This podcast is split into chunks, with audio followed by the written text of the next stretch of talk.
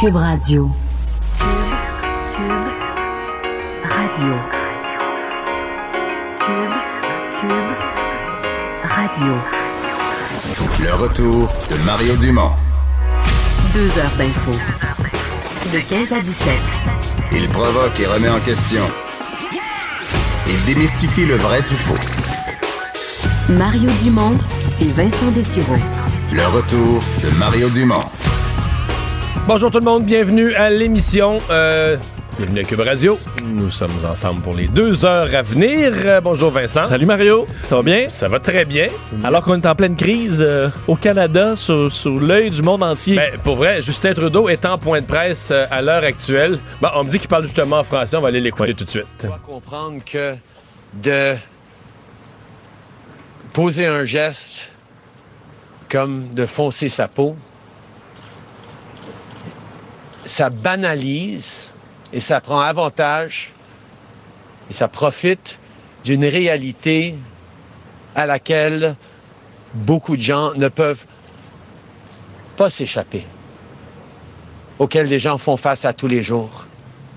Je pense que c'est un, moment, certainement, quelque chose que moi j'ai appris au courant des, dernières années de vouloir bien représenter et servir les gens divers. Euh, c'est une réflexion que bien des gens doivent avoir. Glenn McGregor, CTV News.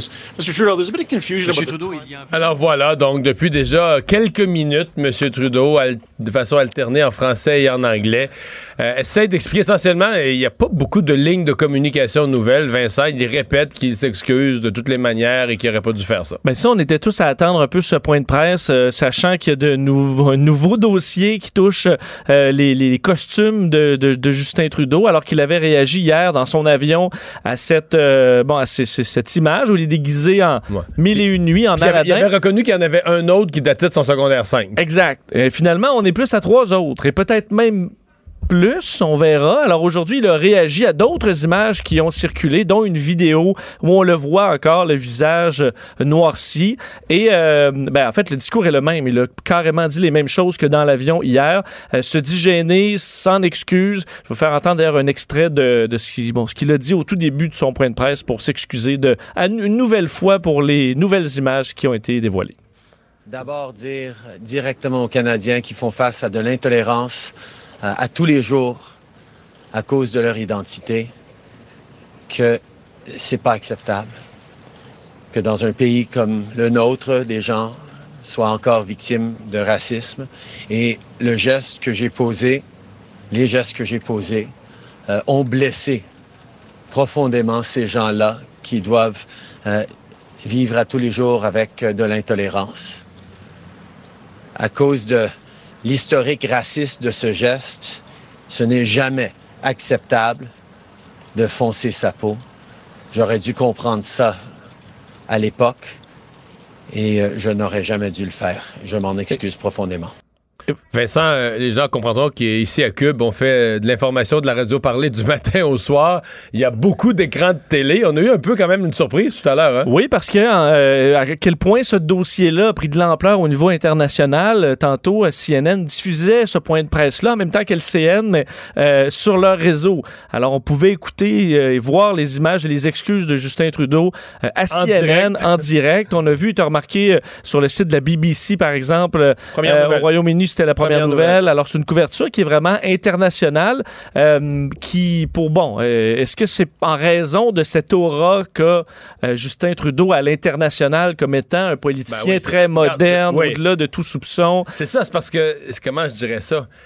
À l'international, tout est simplifié. Tu comprends? Si je te demandais, toi, même, euh, même ceux qu'on connaît plus, euh, Poutine, euh, Johnson à, à- Angela au Merkel, Royaume- Angela. Merkel, dire, on les connaît pas tant que ça comme ceux de chez nous. Là, dire, on les connaît. Donc, tout est découpé à grands traits. Là. On connaît quelques éléments de leur personnalité. Donc, Justin Trudeau est connu pourquoi?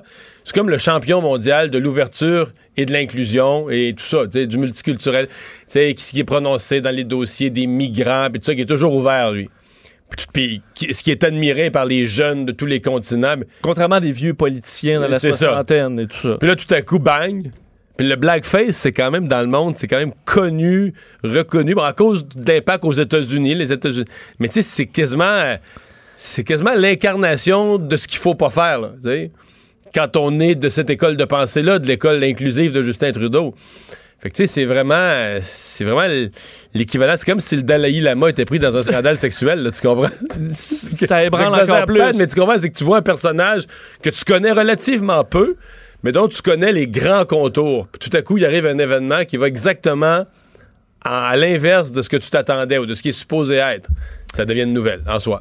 Et euh, faut dire bon, que la première, la première image a été dévoilée aussi par le Time, donc euh, quand même un média international. Alors ça a peut-être favorisé aussi euh, la, la grande couverture qu'a eu ces, euh, ces images. Évidemment, ça fait réagir un, peu partout, d'un côté comme de l'autre. Évidemment, ses adversaires politiques ben, se, ne se sont pas euh, gênés quand même pour s'offusquer, que ce soit Andrew Scheer, Elizabeth May, Jack Meeting également qui ont, qui ont réagi se disant troublés par tout ça. D'ailleurs, Jack Meeting disait bon, j'ai pensé aux enfants qui allaient, qui allaient voir cette image-là et que ça rappellerait de, mauvais souvenirs à, certains.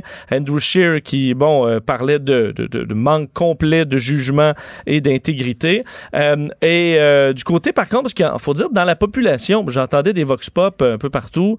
Il y en a plusieurs qui disent, bon, ça remonte à il y a presque 20 ans, c'était une autre époque, ce qui était, ce qui était ce qui est scandaleux aujourd'hui ne l'est pas nécessairement à cette époque-là, de sorte que la Ligue des Noirs du Québec euh, s'est rangée euh, eux-mêmes derrière Justin Trudeau. Ça, euh, que le commun des mortels soit pas outré plus que ça, ça m'étonne pas. Et je pense pas que le problème pour Justin Trudeau, ce n'est pas un problème d'opinion publique immédiate, là, de perte de vote dans l'immédiat. À mon avis, c'est plus un problème de momentum de campagne. Tu sais, ça vient comme euh, interrompre sa campagne. Aujourd'hui, il fait pas d'événement. Aujourd'hui, il est au Manitoba. Non, tout est perturbé. C'est ça. On s'entend qu'il y avait une tournée des provinces, mettons. Le Manitoba, c'était aujourd'hui, mais tu m'as dit que sur le Manitoba, il sera comme pas allé. Là. Il va être allé à Winnipeg, mais je veux dire, euh, il fait un point de presse. Il était enfermé dans un bureau, il fait un point de presse pour essayer de sortir du trouble, puis il rentre. Les gens de Winnipeg n'auront pas vu leur- son passage vraiment. Donc, c'est plus ça. Est-ce qu'il va faire, par exemple, donner un nouvel élan à Jack Mitzing, qui lui profite de ça, le multiculturaliste, en fait le champion? Pourrait... Ben, même Andrew Scheer, tu lui donnes quand même des munitions. là. Ouais, donc c'est plus ça pour moi, pour M. Trudeau, que le fait de perdre des votes. Parce contre la Ligue des Noirs, je dois avouer qu'il y a une réaction là où le blackface, c'est pas du tout grave. Euh, Moi, j'ai été surpris. J'ai pas été surpris, Surpris. nécessairement qu'ils disent bon, il est pas raciste, ça remonte un certain oui. temps, mais. mais qui disent que le blackface, c'est c'est pas grave ben, du tout. Je vais, je vais te les citer exactement. Là. Euh, eux disent bon, ceux qui critiquent le premier ministre Justin Trudeau nagent dans un bassin d'hypocrisie car ils n'ont rien fait pour promouvoir l'intérêt de la communauté noire euh, et culturelle. Euh, on dit bon du côté de leur représentant, euh, c'est Dan Philippe qui dit la Ligue des Noirs du Québec invite le premier ministre de- à ne plus répondre aux questions car pour nous il ne devrait pas faire d'excuses. Moi-même je me suis déguisé pour jouer le rôle de Jules César dans la pièce de Shakespeare. Pour nous, ce débat est une tempête dans un verre d'eau. Euh, alors, c'est les mots de, Ben, de Dan Philippe, le président de la Ligue. D'après moi, si Justin Trudeau est réélu, sa subvention sera pas diminuée, lui. Parce que je veux dire, le lien avec Jules César, euh, euh, je, je veux dire, clairement, on explique que le, le- le- ce- ce- on, on s'adresse à des costumes pour de certaines communautés, se déguise en, en blanc, Non, ça n'a pas les- le même effet. Qui disent qu'ils croient pas que Justin Trudeau, que c'est une erreur, qu'ils croient pas que Justin Trudeau est raciste, je comprends très bien. Mais qui disent que le blackface, c'est pas grave. Je, je- je serais curieux de voir combien de groupes représentants des Noirs à travers le monde ont ça comme position. Là. Puis je veux dire, ça veut dire quoi pour dorénavant, n'importe qui va faire n'importe quoi, euh, tu- la Ligue des Noirs dénoncera plus? Je sais pas. Parce qu'il me semble encore, il y a le débat sur le fait, est-ce que tu peux toujours ramener quelque chose que tu as fait il y a 20 ans ou clairement cette sensibilité-là du fait du costume, on, on le savait pas. Euh, et que là, tu le sais. Alors, à un moment donné, revenir euh, là- là-dessus, ça, ça se défend. Mais pour le reste, euh, et te faire entendre, parce qu'au niveau des politiciens québécois, Ouais, à l'Assemblée des nationale réactions- aussi, des réactions, ça, hein. des élus de, de l'Assemblée nationale qui ont réagi. Entre autres, je vais vous faire entendre Franz Benjamin, député libéral de Vio, Pascal Bérubé, le chef du Parti québécois, et Ruba, et Ruba Gazal, député de Mercier, sur toute cette, cette controverse entourant Justin Trudeau. Reconnu lui-même que, que c'est une erreur qu'il a faite. Il l'a reconnu lui-même, donc euh, moi je pense que euh, ses excuses ont été prononcées et je crois que ces excuses sont sincères. Et je crois qu'il est temps de, passe- de passer aux choses importantes de cette campagne électorale. C'est une très mauvaise idée en toutes circonstances.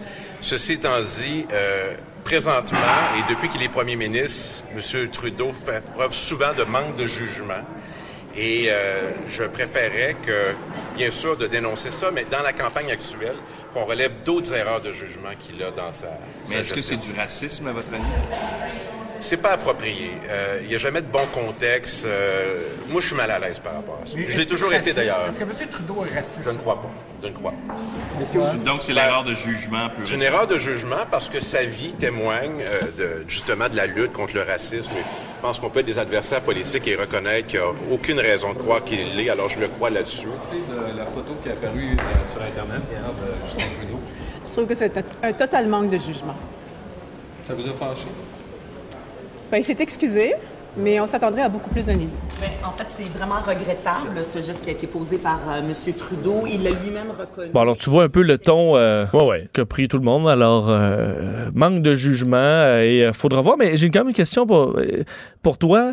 Euh, tu sais, à un moment donné, une photo, une fois que tu te défends à dire c'était il y a 20 ans, je le savais pas à l'époque, mais est-ce que tu te réexcuses là à chaque fois? Bon, le- le- non, mais qu'une là, attends, nouvelle photo sort? L'enjeu du jour, puis je pense qu'il va ressortir du point de presse de M. Trudeau, au-delà du fait qu'il s'excuse plus, plus, plus, plus et se réexcuse, c'est le nombre de fois.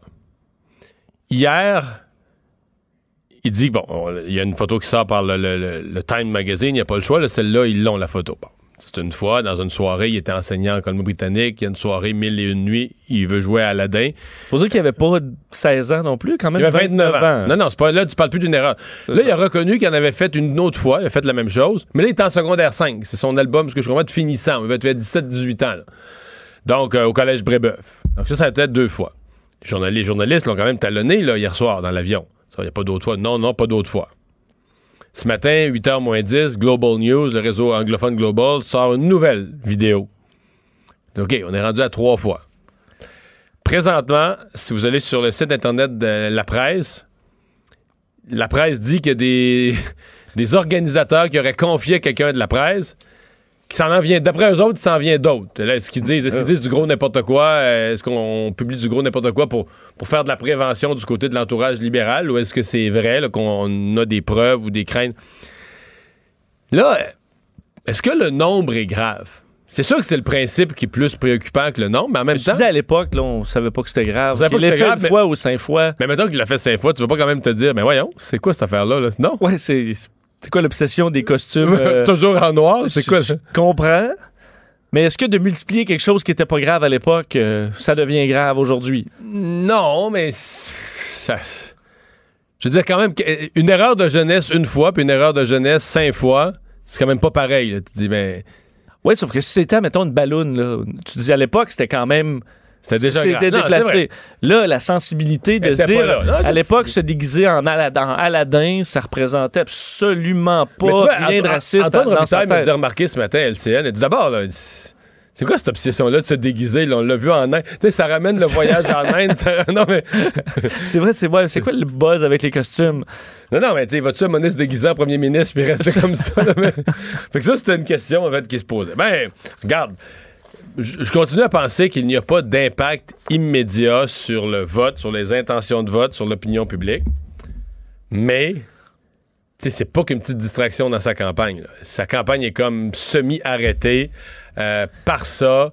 Euh, ce matin, on dit qu'il a passé l'avant-midi à faire des téléphones à des candidats frustrés, à des gens qui avaient des questions à y poser. Tu sais qu'il est complètement déconcentré.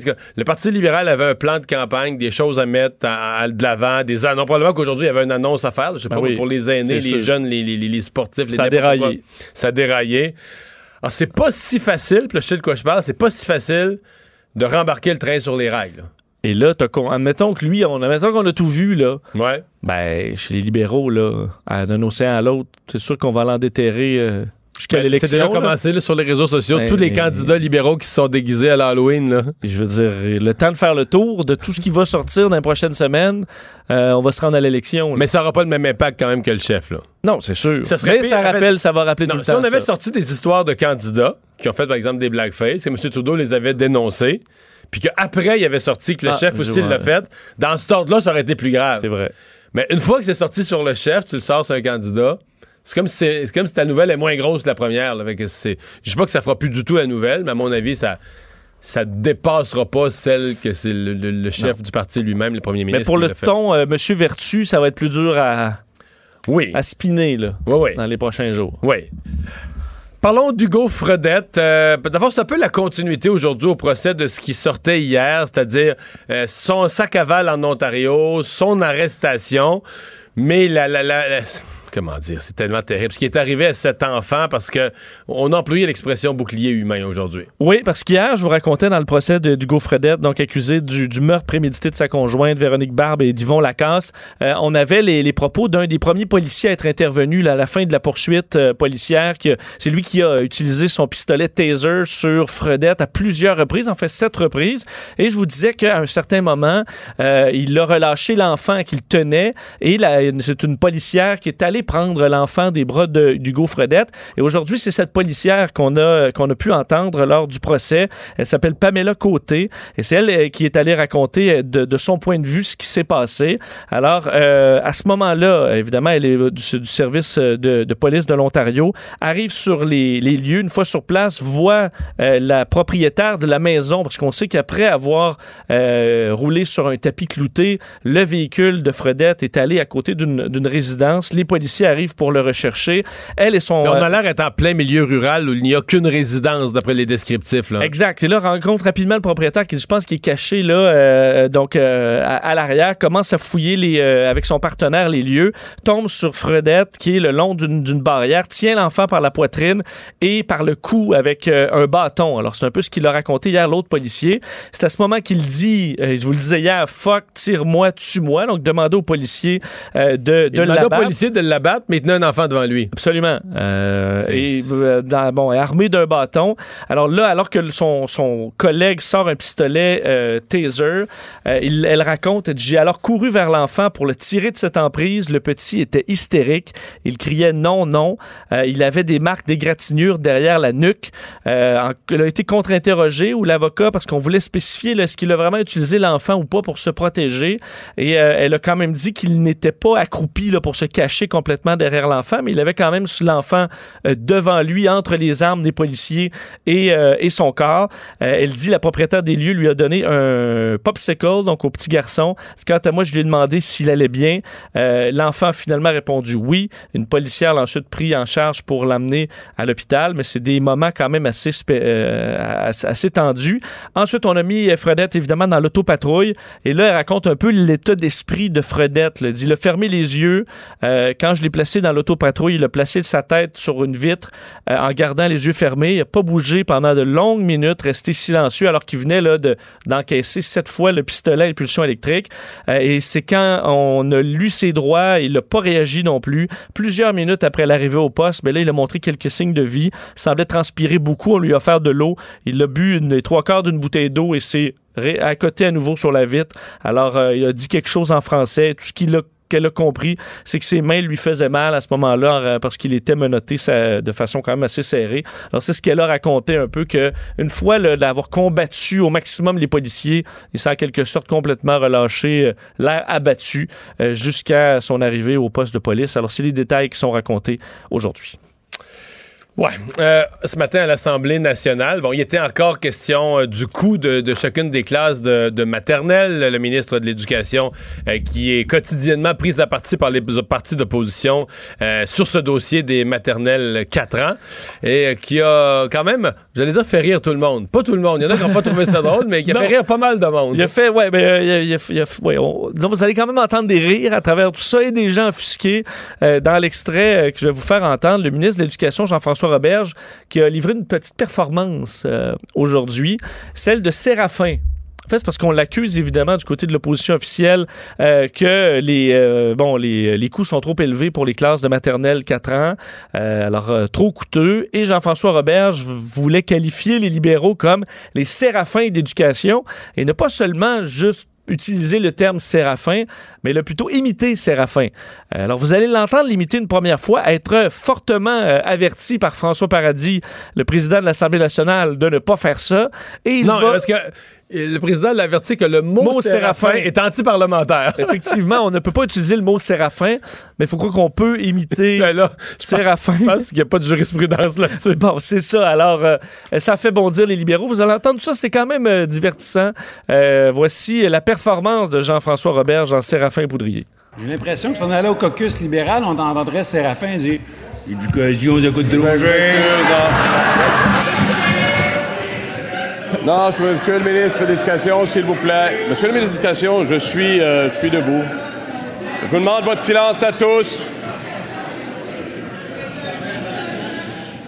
Il y a des termes à ne pas utiliser. Séraphin en est un. Je m'excuse là. Je reviens sur la notion de respect. Nous sommes ici. Respect fondamental, non pour des termes à utiliser. Prudence, s'il vous plaît. Continuez et terminez. L'impression que M. Poudrier dirait l'éducation, ça coûte trop cher. On n'a pas les moyens de se payer ça. On peut pas bâtir des écoles. Monsieur, monsieur le leader de l'opposition officielle. Ouais. Il faut bien comprendre que ce n'est pas euh, Séraphin Poudrier sous le Vincent Leclerc. Là. Non, non, c'est ça. C'est Jean-Pierre Masson, là. Exact. Le première édition. Oui, l'ancienne, l'ancienne version. Et ensuite, Marc Tanguay, euh, leader de l'opposition officielle, ben, qui était, euh, écoute... euh, outré. Outré, là. qui disait que ça, qu'il attaquait carrément la dignité de l'Assemblée, puis qu'il y avait du décorum à avoir à l'Assemblée nationale. Alors, ils étaient pas Mais l'imitation est pas mal quand même. Ben oui, oui. Il l'a pratiqué, c'est ça. Ce qui est terrible là-dedans, c'est que c'est sûr qu'il l'a pratiqué. Il manquait juste un viande à chien, là. Parce que tu te risques pas à l'Assemblée. Si l'imitation est mauvaise, là, tu te ridiculises vraiment. Là, ben, on peut juger. Je veux dire, des gens peuvent être outrés de dire c'est des clowneries à l'Assemblée, mais je veux dire, c'est un sens de l'humour, c'est quand Je même. trouve que tant qu'à faire une clownerie, il faut qu'elle soit bien faut faite. que ça soit parfaite, là. Puis là, la l'imitation de la voix est quand même. euh, non? Oui, oui, tout Euh, à fait. l'imitation de la voix, Ouais, l'accent, est- le oui, ton. là, euh, très bien. Ça, je dis, manque je viens le chien. euh, mais à peu près, c'est tout ce qu'il n'a pas euh, fait. Alors bon, ça fait sourire à un moment de légèreté à l'Assemblée nationale. Ceci dit, euh, moi, personnellement, comme contribuable, j'aillerais pas avoir Séraphin autour de la table du Conseil des ministres pour vérifier colonne, ligne par ligne, là, des colonnes. Pourquoi ça coûte si cher, les gars, les- la construire une classe? Comment c'est- Je regarde les- quelle maison, dans un quartier résidentiel, quelle maison tu peux construire avec euh, un million, là, ou un million deux cent mille? Elle va être belle. Euh, pas de terrain, là. Parce que là, l'école, il a déjà son terrain. Puis qu'une classe coûte ça. Mais j'aimerais pas, j'aimerais pas savoir. C'est Séraphin qui surveille comment ça. Du quatre murs puis un plafond en, Ah ouais. en petite toile Ouais, acoustique. Un peu d'équipement. Euh, parlons de, des euh, données euh, qui sont chez, chez Desjardins qui ont été subtilisées. Le, la police, l'enquête de la Sûreté du Québec là, qui semble avancer quand même pas mal. Hein? Oui, selon en fait, des informations du bureau d'enquête d'un bon Juan Pablo Serrano. Serait la personne soupçonnée d'avoir acheté ou d'avoir eu en sa possession une grande partie des données personnelles volées chez Desjardins, donc évidemment euh, qui touche une grande partie des Québécois. Euh, Serrano, c'est un individu connu des policiers, impliqué dans plusieurs dossiers de fraude, entre autres en 2005, 2006 Mais lui, il travaillait chez 2007. Desjardins puis il avait accès à tous nos dossiers. Ben, en fait, c'est pas ce euh, qu'on a comme c'est pas information. lui qui était la- le, gars- le C'est type chez les a peut-être achetés. Acheté, oui, je comprends, je comprends, je comprends. Euh, donc, parce qu'on sait que la personne chez Desjardins n'a pas été identifiée. Ouais, Alors, le premier réflexe, c'est de dire. que lui, ben, c'est peut-être celui qui a corrompu cette personne-là, là, qui l'a euh, qui l'a amené à, à Et- poser le geste. Et euh, donc, lui avait été dans quelques dossiers médiatisés, entre autres sur la rive sud de Québec. Il avait tenté de remplacer des terminaux pour paiement par carte de crédit par de faux terminaux. C'est un dossier qui avait été médiatisé. Selon le bureau d'enquête, d'ailleurs, l'homme euh, roule dans une euh, Lamborghini Oh, qui vaut 300 000 Euh, alors, faut croire que les affaires vont bien pour Puis il déclare euh, au ministère Pablo du Revenu Serrano. 29 000 par année Ben, c'est fort possible. d'argent légal. Euh, D'ailleurs, euh, on, euh, on dit que les enquêteurs de la Sûreté du Québec interrogent euh, 17 personnes d'intérêt dans le cadre de leur enquête sur la fuite des, de renseignements chez Desjardins. Alors, il y aurait une collaboration, semble-t-il, difficile de certaines de ces personnes-là, entre autres au moins une dizaine des 17 ne collaboreraient peut-être pas tellement. Alors, euh, on voit qu'au moins l'enquête progresse. C'est peut-être ça la bonne nouvelle là-dedans. La moins bonne, c'est de savoir que oui, les, les informations auraient été achetées. Alors, ça s'est visiblement retrouvé dans, de mauvaises mains. Et rendu là, une fois que tu parles le contrôle des informations, ben, ça peut être difficile de refermer la marmite. Et finalement, euh, la jeune Greta, jeune militante écologiste suédoise, euh, ne se rendra pas à l'Assemblée nationale du Québec, mais Mais, euh, ben, en fait, de deux choses positives pour, euh, la- pour Greta Thunberg à Montréal. Elle euh, va rencontrer Valérie Plante et va avoir les clés de la ville. Mario? mais oui, Mais, tu es content de ça? mais là, en partant, je veux dire, rencontrer Valérie Plante, déjà, il y, a- il y a le déplacement là, qui est un enjeu. Là. Tu veux dire, on va prendre une petite trottinette électrique? Ben oui, c'est pas loin, là. Parce qu'il faut que tu te rendes à Québec par des moyens quand même qui créent aucune pollution. C'est pas rien, là. Qu'aller à l'hôtel de ville, c'est déjà mieux. Ouais. Ah, tu vois? Plus proche du lieu de la Ben, marche. effectivement. La mairesse, donc, qui va recevoir euh, euh, la jeune militante suédoise à l'hôtel de ville euh, le 27 septembre, donc dans le cadre de cette marche pour le climat. Euh, elle se- on lui remettra donc les clés de la ville et euh, on sait qu'on s'attend à presque 300 000 personnes euh, lors de cette, euh, cette manifestation. Et euh, Valérie Plante va prendre d'ailleurs aussi la parole devant l'Organisation des Nations Unies en ouverture du sommet, non, euh, Greta Thunberg. Sur, euh, pour le climat, donc euh, à, à suivre. Mais Valérie Plante aussi, je pense, va s'adresser. c'est ça? Ben oui. Je pense que oui. Je pense que Valérie Plante va aller s'adresser aux gens euh, Elle dans- y au sera. sur le climat. Et d'ailleurs, elle était, Greta Thunberg, hier aux États-Unis, où elle a, entre autres... Parler au Congrès. Elle, s'est- parlé au Congrès, donc questionnée par... c'est quand même un drôle de moment, là. Oui. Parce que ça, ça demeure Parce qu'elle pas militante, ce n'est pas une experte de la question Non, c'est climatique. pas une experte. Puis elle a, je sais pas qu'elle a rien à dire, mais c'est quand même son message est général. Là, puis général, je suis généreux. là. son message est global, disons, sur Oui. le fait qu'il faut faire quelque chose. Puis Mais comme un, un de mes problèmes, je, je fais cette réflexion-là, cette semaine, elle a rencontré entre autres Barack Obama, qui était bien content de, prendre des photos avec euh, Greta mais Thunberg. ça parlait pas beaucoup. Hein. Ben non, mais c'est surtout que, je veux dire, si Greta Thunberg fait tout ça, là, c'est pour dire que les politiciens font rien. hein. Obama a été huit ans au pouvoir, là. donc clairement, c'est un, ennemi, là, wow, c'est wow, un ennemi de la cause. Hey, Obama, dans le bilan de Barack Obama, extrêmement positif pour l'économie américaine, mais c'est quoi un des éléments du bilan de Barack Obama? C'est l'indépendance énergétique des États-Unis. Oui. C'est à cause des gaz de schiste, des pétroles, du pétrole de schiste. Mais là, Vincent, Parce qu'ils sont devenus un producteur plutôt qu'un importateur. Tu sais qu'au Québec, si je me mets à parler de ça, on va rire, là, on va se rouler à terre tous les deux, on n'aura plus accès à nos micros, mais tu sais, on a fait trois ou quatre puits de gaz de schiste pour faire des tests en se disant c'est dangereux. Aux États-Unis, là, des on- dizaines de milliers. Fracturé à. Des, des dizaines de milliers. Mais nous, on en a fait trois, puis on pense avoir découvert des choses que les Américains n'ont pas découvert en en faisant euh, 3000. tu sais. Mais euh, la- la- un des, des éléments du bilan de Barack Obama, c'est vraiment, à cause du pétrole de schiste et du gaz de schiste, l'indépendance énergétique des États-Unis, et qui est majeure. Les États-Unis beaucoup moins dépendants d'acheter du pétrole en Arabie Ça veut dire qu'ils n'en achètent plus, c'est encore un pays qui importe, mais le pétrole se déplace. Mais les Américains sont beaucoup plus autosuffisants. D'ailleurs, à un certain moment, euh, avant qu'on inverse le pipeline Enbridge, là, on dit souvent le Canada, à l'époque, on achetait du pétrole d'Arabie Saoudite, tout ce qui est moins vrai aujourd'hui. On achetait d'Algérie, on achetait du Kazakhstan, on achetait euh, un peu du Venezuela. Mais pendant quelques années, c'est le professeur Pinault dans son rapport qui, qui montrait ça, pendant une couple d'années, on a acheté du pétrole de schiste qui arrivait des États-Unis, euh, quand même pas mal, qui arrivait entre autres par train pour une partie. Donc, euh, donc Barack Obama, c'est... Mais c'est- parce que si, on est des changements climatiques, c'est terrible. Parce que si je me Terrible. place dans le discours de Greta Thunberg et de ceux qui vont manifester le 27, On aurait dû au moins ben, je veux dénoncer. dire, on est au point de non-retour, c'est la catastrophe. On est rendu à 7 degrés là, dans 2100, puis c'est la fin Non, du mais on monde. s'entend Puis qu'elle veux aurait, dire, aurait dû au moins sermonner le président Obama, puis sortir de la rencontre en disant Je viens de rencontrer un des pires leaders de l'histoire récente du monde, et je lui ai dit. Oui. Oui, parce que ça a été l'homme le plus puissant du monde des 8, des 10 dernières années. C'était lui qui était à Non, la mais tête des États-Unis. Ben ça, il a développé le pétrole, il n'y a pas, il y a pas d'équivalent, là. Il n'y a pas d'équivalent, là. Il n'y a aucun président. Puis là, c'est même ralenti sous Trump, pas parce que Trump le veut, mais à cause des. d'abord, les, les- je pense que c'est des réserves là, qui sont pas aussi extraordinaires que les réserves d'Arabie. C'est des réserves. Fait que c'est le- la production Oui, de pétrole aux États-Unis a un peu ralenti. là. Je veux dire, on était dans deux guerres. euh, je veux dire, ce que je cherche, euh, l'armée américaine, c'est pas euh, ce qui est moins polluant. Veux Pas dire, une armée électrique? C'est pas, non. Euh, c'est pour ça que le bilan carbone de, de Barack Obama, même si ça me semble être un président qui a l'air très gentil, là, mais je veux dire que Greta Thunberg s'en est là comme si c'était. je veux dire, je, les, Mais les c'est politiciens c'est se collent, se collent à elle. Elle est supposée être l'ennemi des politiciens. Elle est supposée dire tout ce que vous faites, les politiciens dans le monde, ça mène la planète au désastre. Donc, je trouve ça habile de François Legault de dire ben, c'est pas ma place d'aller là. Moi, je suis la personne qui doit être tu sais, qui doit regarder la manifestation et dire Hey, c'est hein, le peuple veut ça mais d'aller marcher avec eux euh, c'est pas le, job surtout pas d'anciens politiciens qui ont qui ont rien changé Mais tu dis le peuple veut ça, là. Mais tu sais que le ça est pas clair, là. Sais, hier, on avait, il était très bien, là, un représentant de Polytechnique qui est venu nous voir, puis il nous expliquait pourquoi il fallait qu'il y ait la marche, mais toutes ces réponses étaient claires, sauf, euh, qu'est-ce qu'on fait, là? Parce que, mettons, au Québec, là, euh, sous les libéraux, on est en bas. En fait, je pense que c'est le PQ qui l'a complété. Jean Charel l'avait commencé, mais je pense que c'est sous le PQ. Je vais pas me tromper, c'est sous le PQ que c'est vraiment été implanté. On est entré dans le marché carbone avec la Californie. Ils ont créé un marché carbone, ce qui est l'équivalent d'une taxe sur le carbone. On met un prix sur le carbone, puis nous, les contribuables, on le paye, les consommateurs, on le paye 4, à 4 sous et demi, presque 5 sous chaque litre d'essence.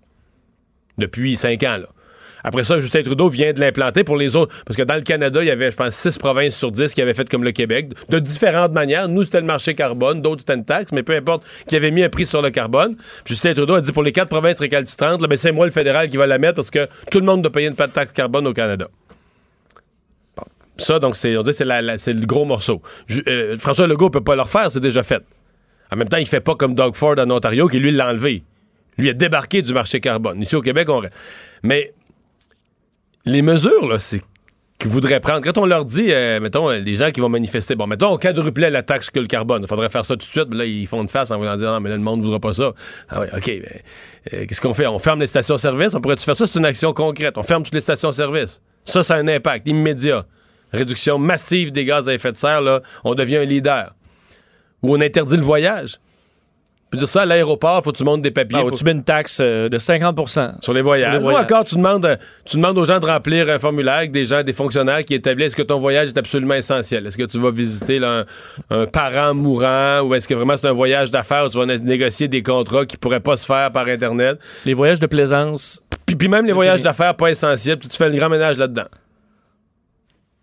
Ou tous les. euh, ben, ce qui est Le- importé, les, les- les fruits et légumes importés. Euh, On en marre, on est capable de s'autosuffire en aliments. On va avoir moins de variété, mais, mais personne. Je veux dire, les, les marcheurs, là, pas un est prêt à ça. De toutes les mesures vraiment. Parce que si tu dis qu'il y a urgence climatique, ben là, on arrête de vivre, là. Dire, on change tout, là. Ben, euh, Manon Massé dit 2020, là, c'est le, le point de non-retour. Ben, je veux dire, donc ça prend des, Des mesures des mesures massives et euh, Puis là, immédiates. après ça, ben, les usines. là, on commence par la cimenterie Port-Daniel en Gaspésie, 500 emplois, fini. Puis tu tu coupes, tu coupes les emplois, tu fermes les usines, une après les autres. Puis tu mets les gens à pied. Puis après ça, tu vis. Ben, tu dis au Québec, on vit avec un rythme. Si on vit avec un niveau de vie 15% inférieur, ben tant pis, c'est ça. On sauve notre planète, mais on, on vit tous plus pauvrement. Puis on coupe des services, des services qu'on s'était donnés. Les CPE, ben, on monte ça à 17 piastres, qu'on a moins de revenus de l'État, puis tout ça. Puis Donc, une fois qu'on une fois qu'on demande aux gens de réels changements là, qui touchent leur Mais on vie, se rend là, compte ça que c'est pas si simple, pas faci- facile. Parce que ça me fait tellement rire quand les gens disent que le gouvernement devrait réduire, euh, faire quelque chose. Le gouvernement, le gouvernement, il fait rien. Le gouvernement, il pollue pas, là. Tu comprends? Ben, est-ce que, oui, à la limite, le gouvernement. Je pense que le gouvernement doit être celui qui a le plus de véhicules électriques. Des fois, je vois, tu sais, ils ont des Pathfinder hybrides, puis tout ça. Ben plein, oui. plein de véhicules gouvernementaux. D'ailleurs, ça nous coûte une fortune. Ça leur coûte super cher parce que pour avoir l'air bien, le Parce gouvernement. qu'il y en a des hybrides rechargeables, mais ils n'ont même pas de recharge, parce qu'on n'a pas installé de recharge. Alors, c'est des véhicules qui sont inutiles. C'est tellement niaiseux. Bon, euh, on va aller à une pause. Dans un instant, on vous reparle de cette crise qui frappe la campagne de Justin Trudeau. Le retour de Mario Dumont, le seul ancien politicien qui ne vous sortira jamais de cassette. Mario Dumont et Vincent Dessureau. Cube Radio. Or, la campagne de Justin Trudeau qui est vraiment entrée en mode gestion de crise. Vincent, d'ailleurs, aujourd'hui, euh, il n'y avait qu'un événement, si on peut appeler ça un événement. Euh, oui, euh, parce que tout le reste a été perturbé toute la journée, donc qui menait un peu à ce point de presse qui était prévu pour 14h15. Seulement, on a une bonne Demi-heure de retard, de, de plus retard même. où Justin Trudeau est allé s'excuser. En fait, il a utilisé exactement le même, le même discours que la veille dans son avion à la suite de l'apparition de nouvelles images de Justin Trudeau, le visage noirci lors d'une d'un bal costumé parce qu'il semble se costumer souvent en, en, euh, du moins à l'époque euh, en se, se, se noircissant le visage. Et alors il s'est excusé disant qu'il était gêné. Évidemment qu'il ne le ferait pas aujourd'hui que c'était c'était à l'époque et qu'il aurait dû quand même le savoir à l'époque. Alors il ne s'est pas euh, caché non plus de que c'était mal là. Pour parler de gestion de crise, quelqu'un qui l'a déjà fait avec moi, Jean-Nicolas Gagné, directeur de Cube Radio, mais surtout ancien euh, attaché de presse, directeur des coms à la DQ. Bonjour. Oui, bonjour Mario. D'abord, le mot crise, là, on l'emploie, euh, on n'y est pas. Là. On est en gestion de crise, Ben, puis c'est une crise. Oui, on l'a été à partir d'hier soir. Quand tu fais un point de presse dans l'avion, là, c'est comme le début d'une crise. Parce que Justin Trudeau a été obligé de réagir à 35 000 pieds dans les airs, faire un point de presse mal, mal organisé avec un rideau de douche derrière lui. Puis là, tu, là, tu te dis, il se passe de quoi? Tu les images pour monsieur, madame, tout le monde à la, à la maison, tu te dis, oh, tu il n'était pas prévu ce point de presse-là. Là, ensuite, t'apprends qu'il annule toute sa journée. D'aujourd'hui. D'aujourd'hui. Sauf, je vais m'adresser à la presse à une certaine heure, mais plus d'activité publique, plus de sortie publique. Non, tout ce qui avait prévu, il l'a annulé. Là, là, on peut parler là, sans aucun doute d'une gestion de crise. Là, ils ont créé une petite cellule en se disant, bon là, on a vraiment un problème qu'il faut régler aujourd'hui. Quelle est la meilleure chose à faire? Puis ils se sont dit, se sont dit on va prendre l'espace avec Justin aujourd'hui parce que les gens l'aiment quand même suffisamment pour l'écouter ce qu'il a dire, mais il a dit la même chose qu'hier. Et potentiellement, ce que nous, on ne sait pas, ce qu'on voit pas, euh, c'est qu'il y a une sorte de crise interne en parallèle parce que ce matin, Michel Lamarche me disait qu'il a passé l'avant-midi au téléphone là, à rassurer des candidats libéraux, des, des gens qui sont nerveux, qui sont choqués, qui sont déçus, etc. etc. Il aurait passé, soi-disant, je sais pas si c'est vrai ou si c'est un peu enflé, mais il aurait passé l'avant-midi au téléphone. Mais hier, il a, il a aussi dit dans l'avion qu'il avait parlé à des, à des candidats pour leur, euh, les rassurer. Fait que c'est sûr que lui, son, son directeur de cabinet ou les gens de la campagne passent leur temps à gérer la crise à l'interne parce qu'à chaque fois que tu es en gestion de crise, tout le monde te demande qu'est-ce qu'on fait là? Qu'est-ce qu'on va faire? C'est quoi, c'est quoi la solution? C'est quoi le plan? C'est quoi le plan là? Qu'est-ce qui se passe? Parce qu'en ce moment, il, il faut annoncer à ton à l'interne qu'on a un plan là. Ah, inquiétez-vous pas, aujourd'hui on a annulé la, la journée, mais c'est pour mieux rebondir demain. On a des grosses annonces. Vous allez voir, on va comme tout, le- on va tout nettoyer le tableau. Puis demain là, c'est une page blanche, on va tout avoir nettoyé. Tu viens de parler de nettoyer le tableau. Une de mes, une de mes règles, si tu veux gérer une crise, c'est, et c'est pour ça que, par exemple, quand un- il sort quelque chose sur un candidat, souvent, quelqu'un, euh, un membre de l'organisation va s'asseoir avec lui dans une salle, les portes fermées, quasiment comme un interrogatoire de police, puis dire là, là, écoute-moi bien. Là. Là, tu vas fouiller dans ta mémoire, puis tu vas tout, là, tu fais une fois, deux fois, trois fois. Quand on va aller s'excuser, en d'autres termes, quand tu vas sortir la mop, là, faut être sûr qu'il n'y a plus un pot de tomate qui est sur le, qui est sur le comptoir renversé puis qui, qui coule encore. là, tu comprends? Quand tu sors la mop, faut plus qu'il- faut que ça soit fini. Et ça, c'est un peu le problème de Justin Trudeau dans ce cas-ci, parce qu'hier, il reconnaît un deuxième cas. Il dit oui, il avertit les journalistes, il y a un deuxième cas. Puis là, matin, il y en a un troisième. C'est l'élément nouveau. C'est toujours ça. On vit dans un monde où les journalistes ont toujours besoin de nouveaux, euh, un peu d'essence pour continuer leur histoire. Ben, une nouvelle, ça s'appelle une nouvelle. Ouais. Donc, c'est nouveau. Mais c'est encore mieux quand, ça devient une télésérie ou un téléroman. Alors là, là, tout le monde regarde son fil Twitter depuis ce matin en disant Hey, là, il y en a une autre euh, aujourd'hui, puis là, il y en a un troisième, puis là, on, laisse planer le doute qu'il y en aurait d'autres. Là.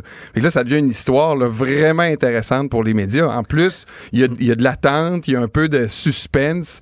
Fait que pour, pour l'équipe de Justin Trudeau, c'est un cauchemar de pas contrôler ce qui peut sortir pour Parce la que cet après-midi, il n'a jamais pu répondre à cette question-là. là. Est-ce qu'il y en a. euh, là, on est à trois. Est-ce qu'il Il y n'a en pas a été d'autres? ferme sur. Non, jamais il répondu il répond à la pas. question combien. Mais je le comprends parce que, mettons qu'il est menacé, il se fait dire, je pense qu'il y en a d'autres qui s'en viennent. D'autres photos là, comme ça, avec le visage euh, noirci ou je sais pas quoi. Lui, il se dit, ça peut pas être moi qui le confirme. Puis, je peux pas l'infirmer, je peux pas dire non, non, non, je vous jure que non, parce que si en arrive un autre, il va avoir l'air d'avoir menti. Fait que C'est un méchant Puis piège. un des défis qu'il y a aussi, là, c'est de reconnaître que là, il est dans une crise. C'est de pas se dire, hey là, là, quand même, il en sortirait une autre ou deux photos, là, que vous voulez pas, vous pouvez me laisser tranquille avec ça, là. Il faut qu'il reconnaisse que ça va être grave pour les gens. Il faut qu'il joue la personne pour qui aussi il trouve ça grave et qu'il se laisse pas comme emporter par des pensées en disant, hey, après tout ce que j'ai fait pour les communautés, puis pourquoi là, les journalistes ils me croient pas aujourd'hui en disant que je suis désolé, pourquoi je suis obligé de le faire ouais. deux fois. Il vient vite le sentiment d'injustice. Bien là. sûr.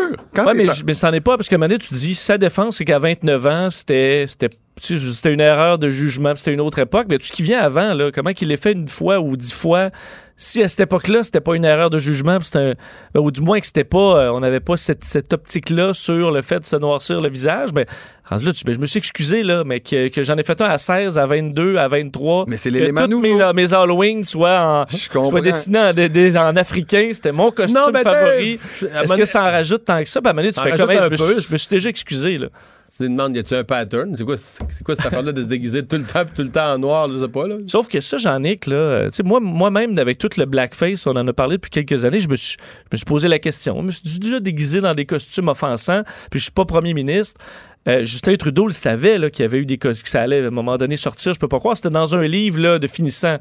Ben, est-ce qu'il n'aurait pas dû sortir ça quelques mois après son élection, des mois avant les élections, en disant En on va- juillet, en on va juillet, pendant les vacances de la construction. On va nettoyer ça dans une annonce en disant voyez, je vais vous prouver que même moi là, j'ai fait un cheminement parce que regardez ce que j'ai déjà fait par le Oui, passé. mais peut-être qu'il n'en voyait pas l'ampleur, puis aussi peut-être que Tu sais, c'est le principe de la maison de vite. Là. Si, mettons, là, moi, je pars d'une croisade contre la malbouffe, puis là, on, me trouve avec des photos d'il y a 20 ans avec des t-shirts du McDo, là.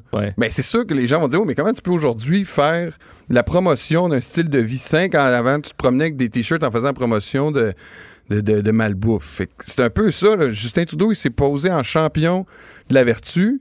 Et là, on lui, on lui tombe sur la tomate parce qu'il y a des déceptions, puis parce que lui-même, sur le, sur le terrain de la vertu, il a été euh, pris à défaut. Comment tu évalues le fait que ça sorte? Parce qu'il y a des gens qui s'interrogent, que ça sorte dans le Time Magazine, là, que ça sort dans un média américain. Pour certains, ça paraît bizarre qu'une nouvelle au cœur de la campagne canadienne, la photo soit donnée ou apparaisse ou soit trouvée par un média américain.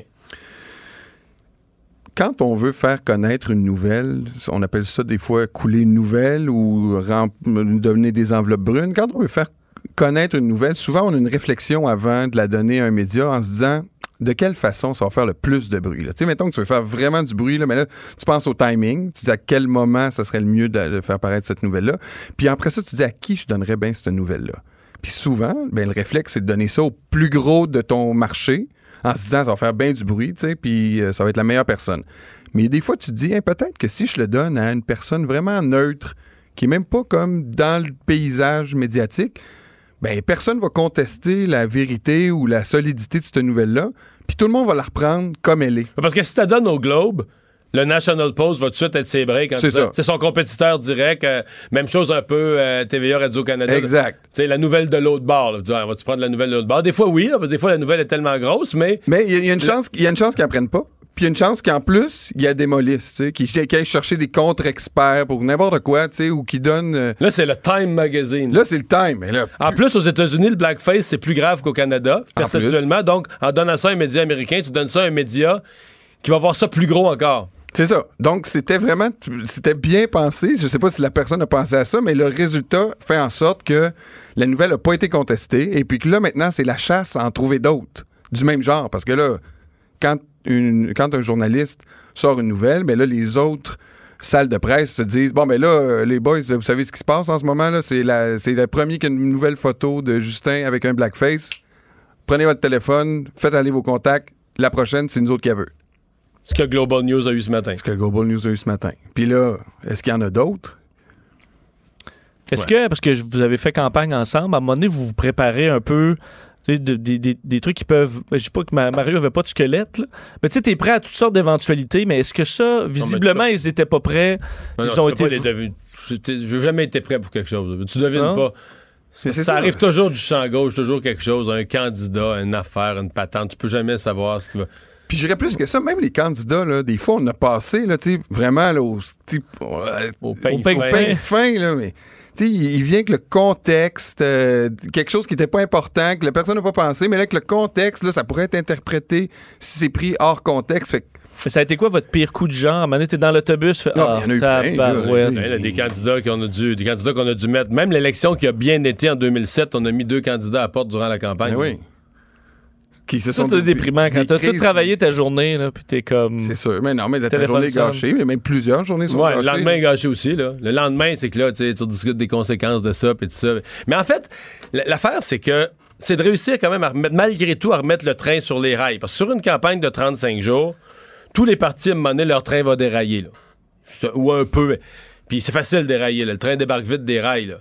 Mais le rembarquer sur les rails, c'est difficile. Mettons pour Justin Trudeau, comment il va revenir à son plan de campagne? Puis là, ce- dans- quand je pose cette question-là, il y a beaucoup d'ingrédients. Il va être capable d'abord d'arrêter l'hémorragie qui en coule des nouveaux cas. Deux, reprendre le contrôle de l'agenda, l'offensive, d'annoncer des, des politiques, puis tout ça. Mais trois, j'inclus là-dedans son propre moral. là. Parce que moi, je pense que lui, il est, il est sonné personnellement. Là. Écoute, lui, là, son image internationale, son image planétaire. de- Lui, il voit ça, là, c'est, gratigné. Il voit son qui est live à CNN puis qui est partout à dire qu'il est un blackface. raciste entre guillemets quasiment là. Fait que c'est sûr que lui ça le déplaît personnellement puis qu'il faut qu'il se, ça- remette de ça là. Puis le problème aussi quand on a un gros événement comme ça, c'est que t'as tout ce qui suit ça, ça, devient- ça, ça prend une importance démesurée. C'est-à-dire qu'il y a des, des petites nouvelles qui n'auraient jamais fait la route. Là, Tu sais, comme là, il y a d'autres. On va voir d'autres candidats là, tu sais, qui ont eu des déguisements d'Halloween, mais tu sais, pris tout seul, ça n'aurait jamais fait la Non, nouvelle. je là. vais donner un exemple. Là, maintenant que c'est dans la foulée, ça va devenir des bombes. Je donne un exemple. Une vice-présidente du parti avait démissionné, claqué la porte proche d'une élection. Dans les jours qui ont suivi, il y a eu des manchettes là, sur, je te jure, là, des membres d'exécutifs de comté dans une circonscription qui démissionnaient. Puis là, tu, tu Une autre démission à la Une autre démission à la comprends. Puis là, tu vérifiais, tu dis, c'est quoi cette affaire-là? Puis là, tu dis, c'est quelqu'un, là, qui est même pas- bénévole. il est même bénévole. Il est même la rotation habituelle non, c'est pas ça, c'est personnel, qu'il il est là, même ouais. pas venu à une réunion depuis six mois, un an, parce qu'il avait plus le temps. Puis là, ben, il est plus là, puis tout ça. Puis là, ça fait la nouvelle, mais je veux dire, en temps normal, ça aurait jamais fait la nouvelle. Dire, un bénévole en Gaspésie débarque de l'exécutif. Comme quand le comté. traversée de Matane fonce dans le quai, puis tu dis peut-être que ça arrivait une fois par année avant. On en C'est parlait que pas, parce qu'on- parce maintenant, on a surveillait pas le là-dessus. traversier. Alors ça. que là, tous les déguisements d'Halloween, des 320 quelques candidats de Justin Trudeau, 338. 330 quelques candidats de Justin Trudeau vont tous être euh, euh, Scruté. scrutés. Et là, euh, présentement, tous les journalistes au Canada vérifient sur Facebook partout les déguisements d'Halloween des 338 Il y en a qui ont des sueurs froides, là, souvent dire. mais alors que dans, dans, dans, dans, Dans une campagne normale. Une campagne normale, ça fait de la L'Halloween. nouvelle. Mais là, tu sais, là, tout devient des nouvelles importantes. Là. C'est le fun de la gestion. Ben, faut dire par contre que pour les autres chefs aussi, on n'a pas parlé de leurs promesses aujourd'hui, que ce soit Andrew Scheer ou Ellen Page. Ouais, mais une là- journée perdue de la campagne. Mais ils sont. Ils, vivent- ils vivent bien avec ça. mieux avec ça, Ils vivent bien avec ça. oui. Quand c'est l'autre qui est dans le trouble. Merci Jean-Nicolas. Salut. On va à la pause. Au retour, euh, JC et les sports. Mario Dumont. Il s'intéresse aux vraies préoccupations des Québécois. La santé, la politique, l'économie. Le retour de Mario Dumont. La politique, autrement dit. Alors, c'est l'heure de parler sport. JC, bonjour. Comment ça va? Ça va très bien. Hey, j'ai vu tes sujets et je les inverse parce que je suis chauvin et je veux commencer en parlant d'un gars de Rivière-du-Loup. Ah ouais, donc. Ah Qui ben là, a- tu me fais plaisir. Mais ça, c'est une histoire humaine.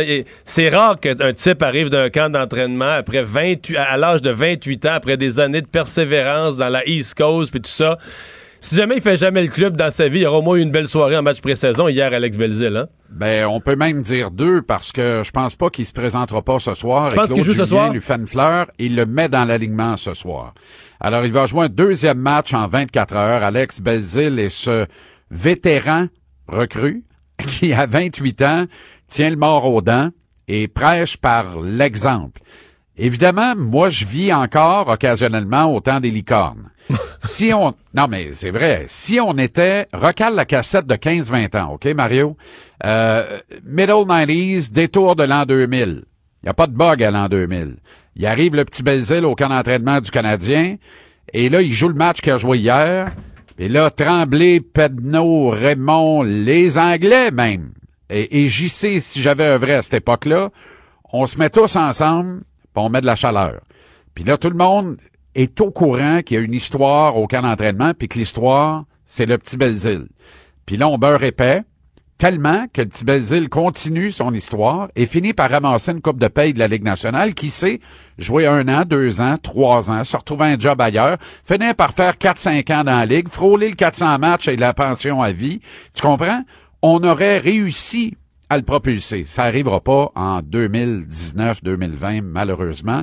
Le hockey est d'abord et avant tout maintenant un business où les comptes de fées n'ont plus leur place. Il reste deux contrats de disponibles à Montréal. D'après toi, Belzile, vas-tu ramasser un des deux? Ben, Alors, je vois a- pas comment. Ben non, il n'y a pas de danger, malgré tout son Mais- bon vouloir. mais Et pendant amène- ce Ouais. temps... Il amènerait pas des ce étincelles temps- certains soirs? ben non, mais, ben oui. Moi, là, le cousin Nick, Nick Cousins, on a donné à ce gars-là un contrat à un volet. Euh, je me demande encore pourquoi. Je comprends, là. Mais on a même fait de l'enflure en disant, il me fait penser un peu à Andrew Shaw, qu'on a échangé cet été aux Blackhawks, qu'on a retourné, en fait, aux Blackhawks Blackhawks, de Chicago. J'ai pas vu l'ombre d'Andrew Shaw dans Nick Cousin depuis le début du camp d'entraînement. Et honnêtement, si tu me donnes le choix ce soir entre Cousins et Belzile, je prends Belzile. Mais hier, ce soir, demain, puis probablement après-demain, moi j'aime ça, un gars qui saisit sa chance, qui comprend qu'il n'y en aura pas deux, qui est tout feu, tout flamme. Y a-tu vu la face hier quand il a marqué sur un Ah ouais, but, je l'ai une, vu une certain. préparation magnifique de Ryan Palig? Non, mais ça, là, je te le dis, ça m'a fait bondir du sofa. J'avais le poil drette sur le corps, puis je suis venu le moton. Ces affaires-là, là, tu sais, pour moi, le sport, Mario, c'est d'abord et avant tout de l'émotion. Ça, c'était de l'émotion brute, de l'émotion pure hier. J'aime ça, voir ça. Puis c'est plate, là. Mais tu sais, les petits gars de chez nous, dans ce cas-là, de chez vous, Rivière-du-Loup, euh, s'en prend dans le bleu, le blanc et le rouge. Parce qu'on dirait que ces petits gars-là, ils en mettent toujours une couche de plus. C'est comme s'ils avaient l'impression de pas vouloir décevoir leur mère à chaque présence sur la patinoire, puis on a besoin de ça. On a besoin de ça. Et Claude Julien a encensé Belzile. Je te le dis, il remet dans l'alignement ce soir. Il va être coincé à fin du camp parce que les contrats ont un volet à trop de monde. Trop de gars qui ont reçu satisfaction avant même le premier coup de patin au camp d'entraînement. Cousins en est un. Will en est un, dans le cas de Will, c'est mérité. Thompson, on pourra en parler longtemps, parce que j'ai l'impression qu'à la fin du camp, on va se regarder, mais on va se dire, pourquoi Thompson et pourquoi pas Ryan Palig au centre du quatrième trio? Tu comprends? Et un petit gars comme Belzile comme ça, droitier en plus, ben voyons donc. Euh, en tout cas. Soyons Mais- optimistes. Euh, là, est-ce que- est-ce- Tu m'as parlé là, de poils ses bras puis d'émotion. Est-ce que les vétérans du Canadien, les Jonathan Drouin, t'ont donné ce genre d'émotion jusqu'à date? Zorro. Zorro comme dans Wallet, Zorro avec une barre. Euh, encore une fois, hier, Jonathan Drouin était mêlé comme un jeu de cartes. Euh, C'était euh, inélégant. Patinait avec un peu plus d'autorité qu'au premier match pré-saison qu'il a disputé, mais n'a rien généré véritablement. Il se ramassait hier pourtant dans la, la position de Brandon Gallagher avec deux vétérans établis de la Ligue nationale, Philippe Dano et Thomas Tatar. Alors, tu sais, Jonathan Drouin, c'est déjà un cas dans l'organisation du Canadien. Est-ce que ça va devenir une saga? Seul lui va le décider. Je vous le dis, là. Mais Claude Julien n'a pas d'intention d'être patient, je le sens. Je sens Julien au bord de la crise de nerfs avec euh, Drouin, dans le sens où, puis là, c'est ma prétention à moi, là. Je, je mets pas des mots dans la bouche de Claude Julien, mais, c'est mon interprétation des propos qu'a tenus l'entraîneur-chef du Canadien, et j'adore le propos qu'il tient. Honnêtement, là, je veux pas que Julien change d'un iota. Ouais, tu le Il est sens, pas euh, question... Ben déterminé? non, c'est pas un, country club, là. Claude Julien, le couteau entre les dents, il veut qu'on soit pas au premier match de la saison. Mario, un club comme le Canadien qui a raté le détail l'an dernier par trois maigres points malgré 96 récoltés en 82 matchs. Cette année, là, si t'échappes bêtement des matchs en octobre, tu seras pas, assurément pas du tournoi au printemps en avril prochain. Fait que si tu veux avoir une petite chance, faut que tu partes à point.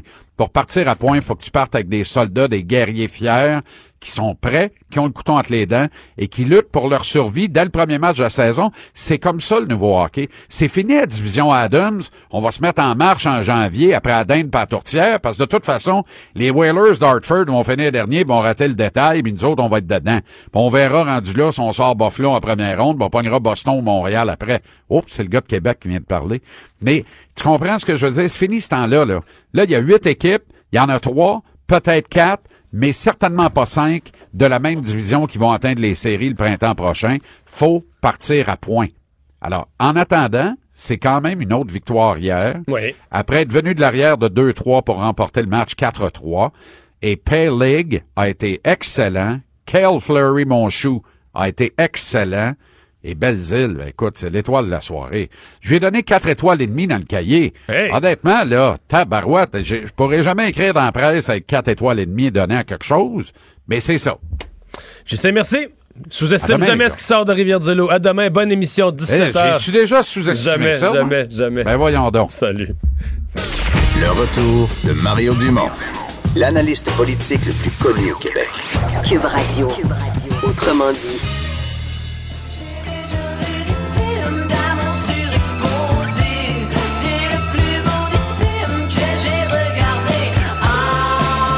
Quelqu'un n'a pas reconnu la voix? Je pense, Anaïs, que tu vas nous parler d'abord d'Hubert Lenoir. On va changer de Hubert Lenoir, mais là, juste avant, Mario, j'ai une question pour toi.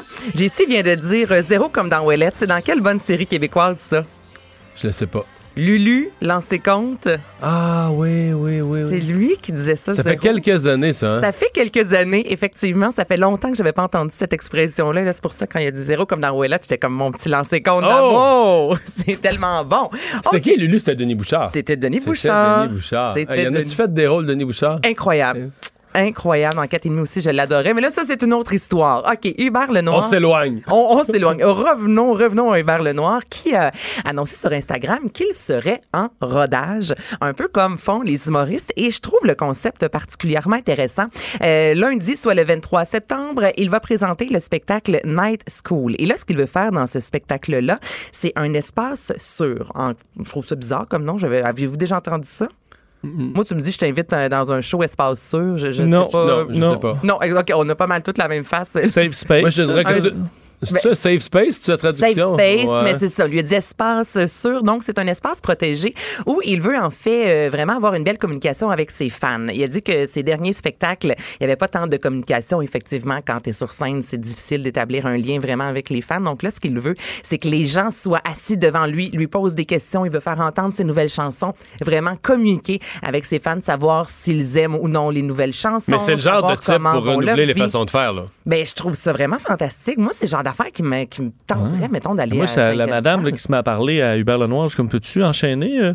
Oui, mais tu t'en vas là-bas pour dans un, non, mais dans un show d'humour, là, c'est fatigant, ça, quelqu'un qui veut finir les jokes, puis hey, Hubert, euh, je sais Oui, pas, mais ça- attends, là, on va pas c'est t'en finir tes cible, mais- chansons. Là, c'est, c'est- Tu t'en vas là-bas, maintenant, si je t'invite et je te dis ce soir, Hubert Lenoir a envie de savoir ce qu'on pense de ses chansons, à quelque part, tu t'attends à ce que Effectivement. Mario, à côté de toi, pose deux, trois questions et dise sa façon de penser. Comme il dira pas, j'aime pas bien ça. euh. Je rajouterais un peu de guitare électrique ou. Je sais pas. Fais-moi Mettre un mi la mineur. Ouais, moi, plus de la de bass, un peu. Réessaye-le avec un peu d'effet, là. Ben, c'est une nouveauté. Yes, c'est ça. Il veut Bon. te présenter de nouvelles chansons. Il a quand même invité avec lui des artistes euh, vraiment intéressants tels les louanges. Donc, c'est quand même cool, moi, je trouve, d'aller prendre une bière avec Hubert Lenoir, avec les louanges et parler d'art. J'aime l'approche, surtout qu'Hubert Lenoir, dans les dernières années, a été assez euh, controversé. Euh, donc là, je pense qu'il a peut-être envie un peu de, de se racheter, Mais il a fait, d'humaniser il a fait un peu. une ou deux conneries, là, comme avec son trophée et tout ça, mais globalement, moi, c'est un type qui se fout totalement des conventions. Puis il y a un bout là-dedans. donc ça, c'est le genre de type qui peut complètement innover. Ben, C'est justement, essayer, essayer ce qu'ils font en humour, de pourquoi on le fait pas en chanson, puis l'essayer. Puis si ça marche pas, c'est pas plus grave, mais je pense pas qu'il y a quelqu'un qui a peur de ce que les autres vont penser, ou peur, ou si ça marche pas, ben, comme dit Vincent, là, si ça donne ce que Vincent décrit, puis les gens en parlent, puis c'est trop long, puis c'est plate, il leur fera plus, puis il va dire, bon, je vais Ça, ça essayer. doit être capable de les envoyer promener, les fatigants. Ouais, ouais. Aussi. Puis, ouais, oui, il va dire, j'ai essayé quelque chose, puis c'est poche, puis Ouais. je le ferai plus. Si vraiment parlez-en bien ou parlez-en mal, puis comme tu dis, il a fait peut-être deux ou trois erreurs maximum, mais c'est juste que je choisis les endroits où faire les erreurs. Tu sais, du côté de la disque, après ça, tout le monde en parle. Quand est arrivée euh, toute maquillée, je considère pas que c'est une erreur, mais ça avait fait jaser, donc c'est sûr. C'est moins que grave. Parce que pour moi, une vraie erreur, c'est quand t'insultes. Le petit un trophée, c'est Le trophée, c'est insultant. C'est comme si c'est le public. Il faut pas t'en vas jamais promener. Mhm. T'as jamais raison ou d'arriver sur scène et puis tu fais pas ton spectacle, t'insultes le public.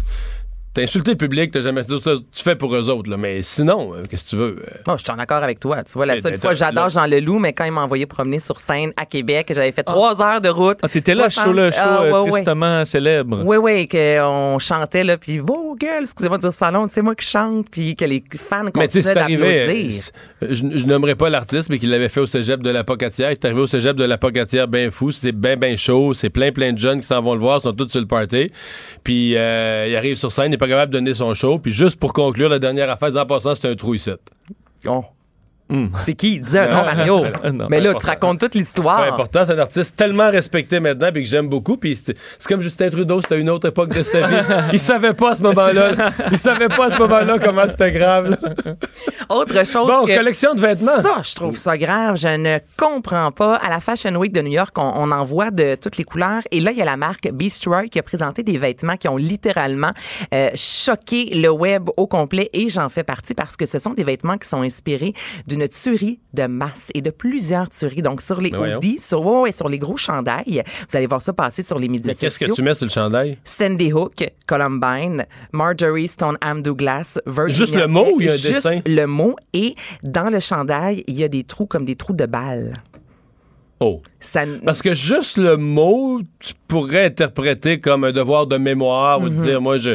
Je pense que les États-Unis posent pas des gestes euh, subséquents à ça, donc euh, on porte le nom de tuerie. Il y aurait moyen de. un genre de je me souviens. là, Ouais. ouais, en honneur. Là, les trous de balles, j'avoue que là, c'est de mauvais goût, pas à peu près. là. C'est vraiment de mauvais goût. Et Kyle Kashuv, j'espère que je le dis bien, qui est un survivant de l'attaque de Stoneham Douglas, lui, justement, sur les médias sociaux, a écrit J'aimerais ça savoir c'est quoi votre problème, comment on peut monétiser une tuerie dans une école. Et c'est Brick Owens, qui est le créateur de la marque. Lui, il a pas voulu répondre parce qu'évidemment, il y a de nombreux journalistes qui l'ont contacté pour dire euh, excuse-moi, mais c'est quoi qui se passe? Et il a juste publié un- une phrase disant parfois la vue peut être douloureuse, euh, douloureusement ironique, comme l'ironie de mourir violemment dans un environnement que vous pensez contrôler et sécuriser comme une école. Voyons donc. Ça a juste aucun sens. Moi, ça, c'est le genre de nouvelles que je ne comprends pas. Et aller voir les, les- les photos, ça, ça fait jaser. Je trouve ça le fun quand même que les internautes prennent position et disent euh, non, ça ne fonctionne pas. J'espère juste qu'il va pas en vendre. S'il vous plaît. Arrestation, oui, oui, on espère. Arrestation du harceleur de Kendall Hey, Jenner. potin, Mais ça s'est potin. fait euh, Ça au fait- Québec. Ça s'est fait aussi au Québec. Ça s'est fait du côté des Laurentides. En fait, cet homme-là, Aaron John Ford, a été euh, arrêté pour avoir entré à plusieurs reprises dans le manoir de, Kenja- de- de Kendall Jenner d'une modique somme de 40 millions de dollars. Donc, il est arrêté une année plus tard. Euh, il avait escaladé la montagne qui se trouve derrière sa résidence. Il est allé s'asseoir sur le bord de la piscine. Tu sais, un, un gars bien, bien normal, bien sain d'esprit. Et bon, lorsqu'il a été arrêté, il s'est envenu ensuite euh, au Canada. Et le 11 septembre, il a fait un vol qualifié du côté de Sainte-Sophie. Il a été arrêté. Et là, on va l'envoyer euh, passer plusieurs tests euh, psychiatriques. Mais évidemment, ça a fait le, le tour du web. là. tout le monde parle de la- cette municipalité qui fait rarement jaser. Et là, il s'est passé quelque chose. Merci Anaïs. Bienvenue. On s'arrête pour la pause. Le tour d'horizon des nouvelles après ceci. Le retour de Mario Dumont. Pour nous rejoindre en studio, Studio à commercial cube.radio. Appelez ou textez 187 Cube Radio. 1877 827 2346. On est de retour. Euh, Vincent, évidemment, la grosse affaire dans l'actualité qui a comme un peu arrêté tous les autres sujets de la campagne électorale. Les annonces, c'est la... euh, les photos de M. Trudeau, la vidéo ce matin qui s'ajoute euh, sur le tas de la pile. Oui, parce qu'hier, bon, on en parlait déjà de cette histoire de brown face. Et là, aujourd'hui, c'est plus blackface parce que. euh, oui, brown face, c'était Aladdin. Aladdin. Là, vraiment, il était Blackface, déguisé ouais. en noir dans une autre vidéo dévoilée par Global dans les dernières heures, de sorte que ça a mis Justin Trudeau ben, encore plus sur la défensive. On l'attendait aujourd'hui dans un point de presse vers 14h15. Finalement, bon, un peu, un peu de retard, mais euh, les activités de campagne étaient arrêtées. Alors, on a complètement effacé l'agenda pour finalement se concentrer uniquement sur les plus plates excuses que Justin Trudeau euh, peut, faire. Je vais faire entendre un extrait de ce point de presse qui était euh, ben, évidemment diffusé sur euh, bon, LCN, Radio-Canada, mais diffusé à CNN, entre autres, et probablement dans d'autres pays du monde qui s'intéressent à cette histoire embarrassante pour le premier ministre. D'abord, dire directement aux Canadiens qui font face à de l'intolérance à tous les jours à cause de leur identité que c'est pas acceptable que dans un pays comme le nôtre, des gens soient encore victimes de racisme. Et le geste que j'ai posé, les gestes que j'ai posés, euh, ont blessé profondément ces gens-là qui doivent euh, vivre à tous les jours avec euh, de l'intolérance. À cause de l'historique raciste de ce geste, ce n'est jamais acceptable de foncer sa peau. J'aurais dû comprendre ça à l'époque et euh, je n'aurais jamais dû le faire. Je m'en excuse profondément. Alors, le premier ministre qui tente pas de s'expliquer outre mesure, euh, à part dire qu'il est, euh, il est a gêné. été surtout ennuyé par la- les questions sur le nombre de fois, parce qu'hier, il avait dit deux. Clairement, c'est- il avait dit, bon, il y a, le- il y a ce que le, le Time Magazine a sorti, puis il a dit, il y a une autre fois dans mon album de finissage, que des journalistes ont retrouvé ensuite.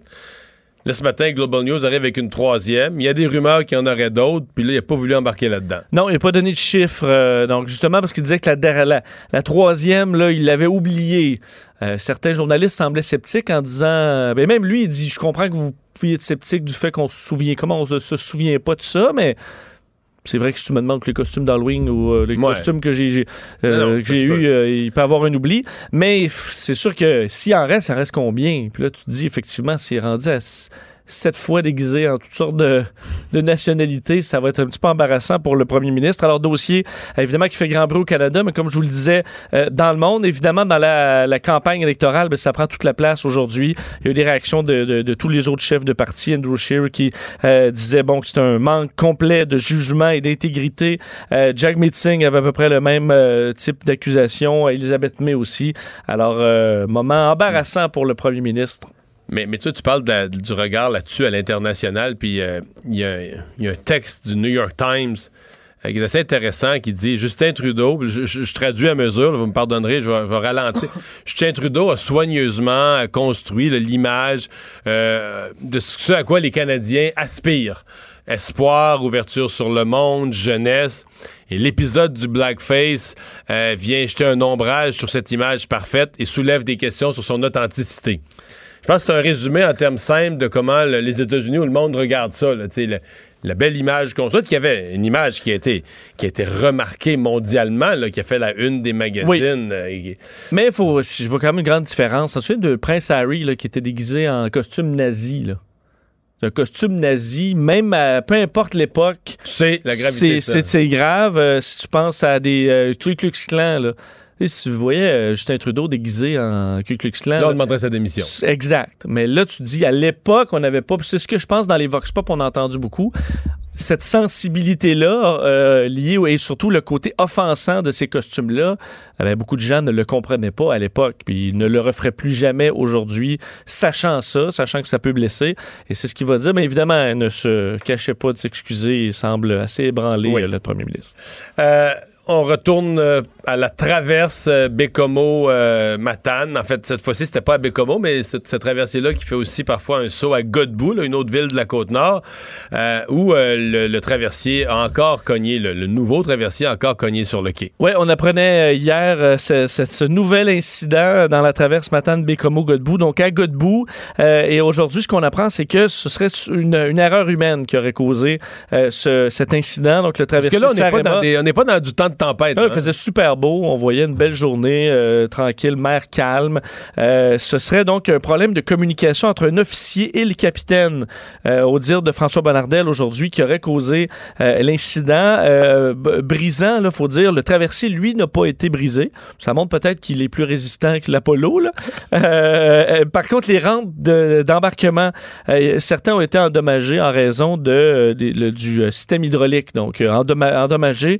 Le bris, évidemment, va entraîner euh, ben, une fermeture pendant quelques temps, mais seulement pour Godbout. Le maire de Godbout, qui, on sait, un peu désespéré de tout ce qui s'est passé dans les derniers mois, doit Oui, quand même se rouler les c'est yeux. c'est une toute petite place, Godbout, pour être allé quelquefois. Puis, je pense qu'il y a un restaurant, il y a un petit restaurant, il y a une couple de petits commerces à la sortie du traversier.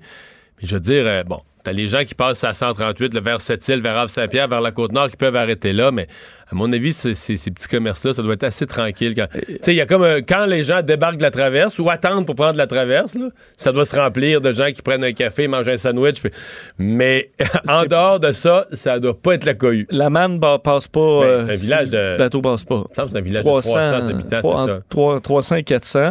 Euh, donc, présentement, le navire euh, fait uniquement Matane-Bécomo. Alors, évidemment, pour les usagers, c'est quand même pas si mal, mais euh, on peut penser qu'à Godbout, c'est plus, euh, c'est plus désagréable. Il y a eu quand même euh, déversement d'hydrocarbures, évidemment limité, mais on a des protocoles pour ça à la Société des traversiers du Québec qu'on a mis en place pour, euh, pour récupérer euh, ces, euh, ces, ces- liquides-là. Euh, François Bonnardel disait attendre aujourd'hui euh, exactement les détails sur la portée des dommages, le coût des réparations dans le futur. Alors, erreur humaine, c'est pas relié au tra- c'est pas parce que c'est un le Sarema, c'est un mauvais traversier. Quoique les images montraient quand même beaucoup de rouille à l'avant, mais bon, des navires, euh, c'est- ça arrive quand même. euh, c'est la vie, là.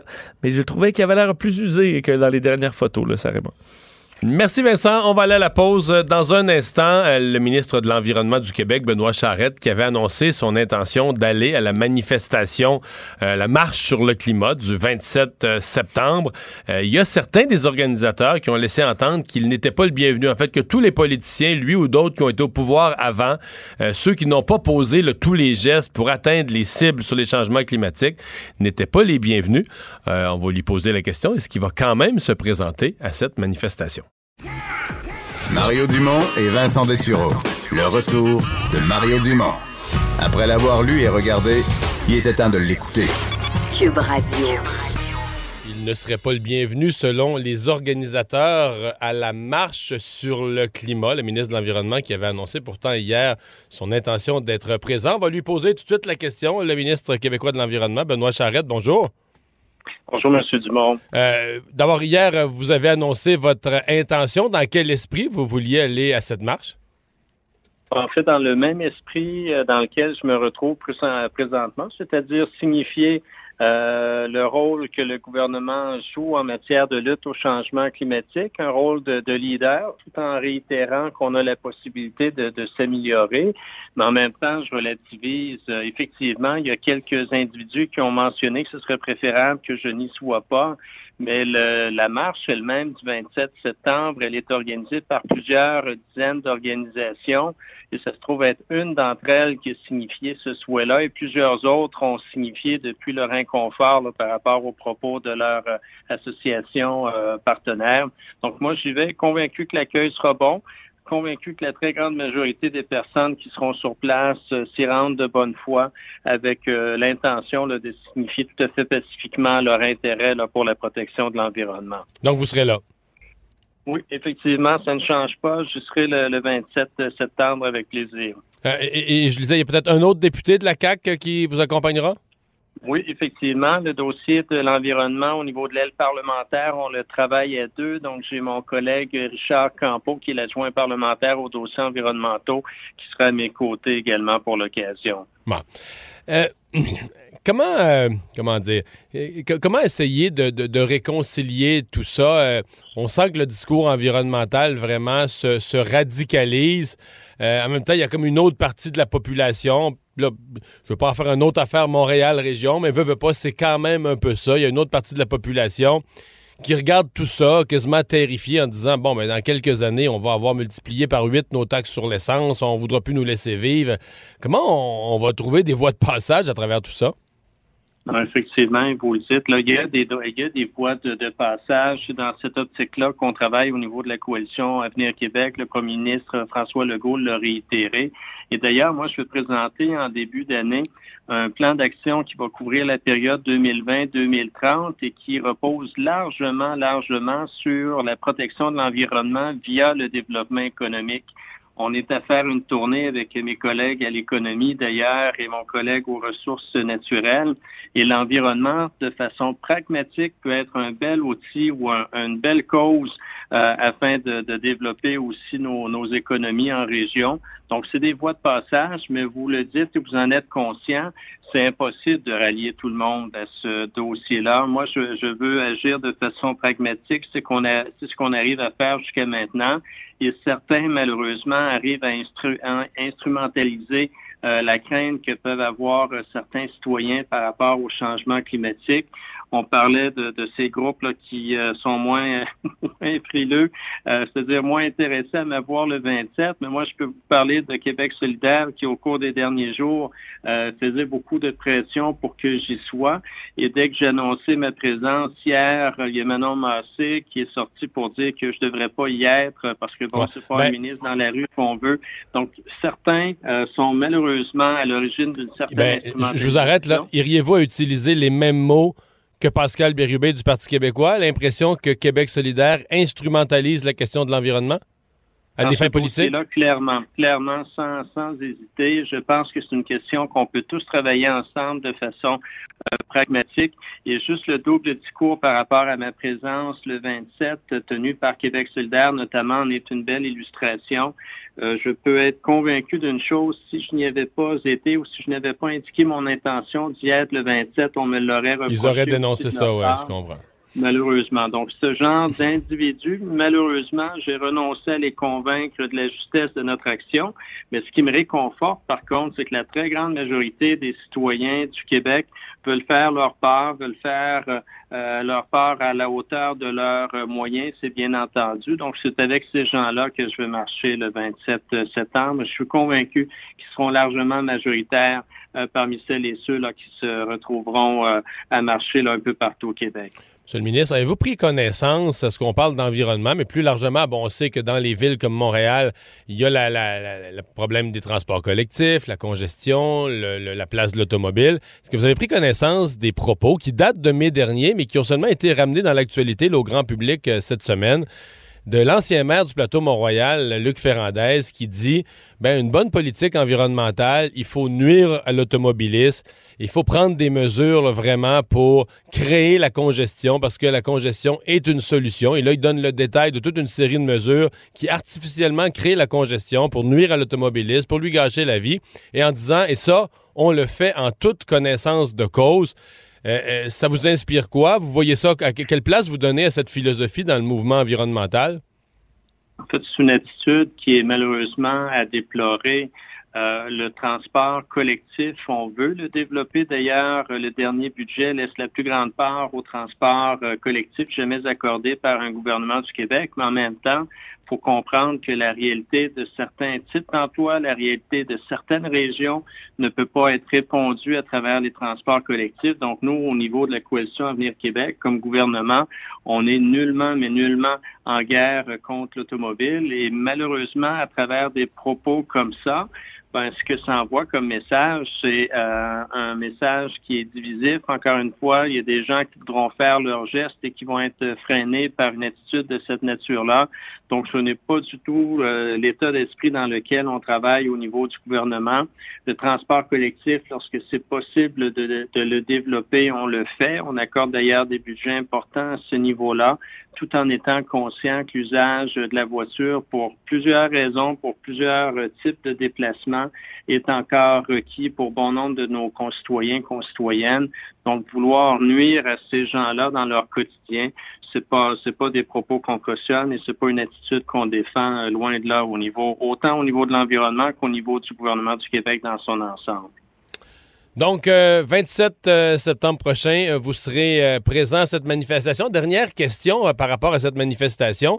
Je sais que vous n'êtes pas le ministre de l'Éducation, mais quand même, vu que la journée vous concerne, le sujet vous concerne, M. Legault avait exprimé un souhait cette semaine que les enseignants restent. C'est une journée pédagogique, que les enseignants soient à l'école. Une journée pédagogique, c'est pas supposé être, être congé pour les enseignants. Et là, on a dit du côté de la commission scolaire de Montréal, on a envoyé promener le premier ministre, puis on a dit, ben là, nous, on a arrangé nos affaires à notre façon, puis au nom de l'environnement, les enseignants, ils vont partir quand ils veulent, puis ils vont aller à la manifestation si ça leur tente. Euh, ça vous surprend? Ça vous choque? Euh, vous êtes content parce que vous allez les croiser à la manifestation? Qu'est-ce que vous pensez de ça?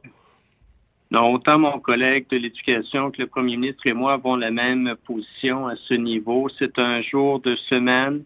Euh, on aurait de loin préféré que cet événement-là se tienne un samedi ou un dimanche.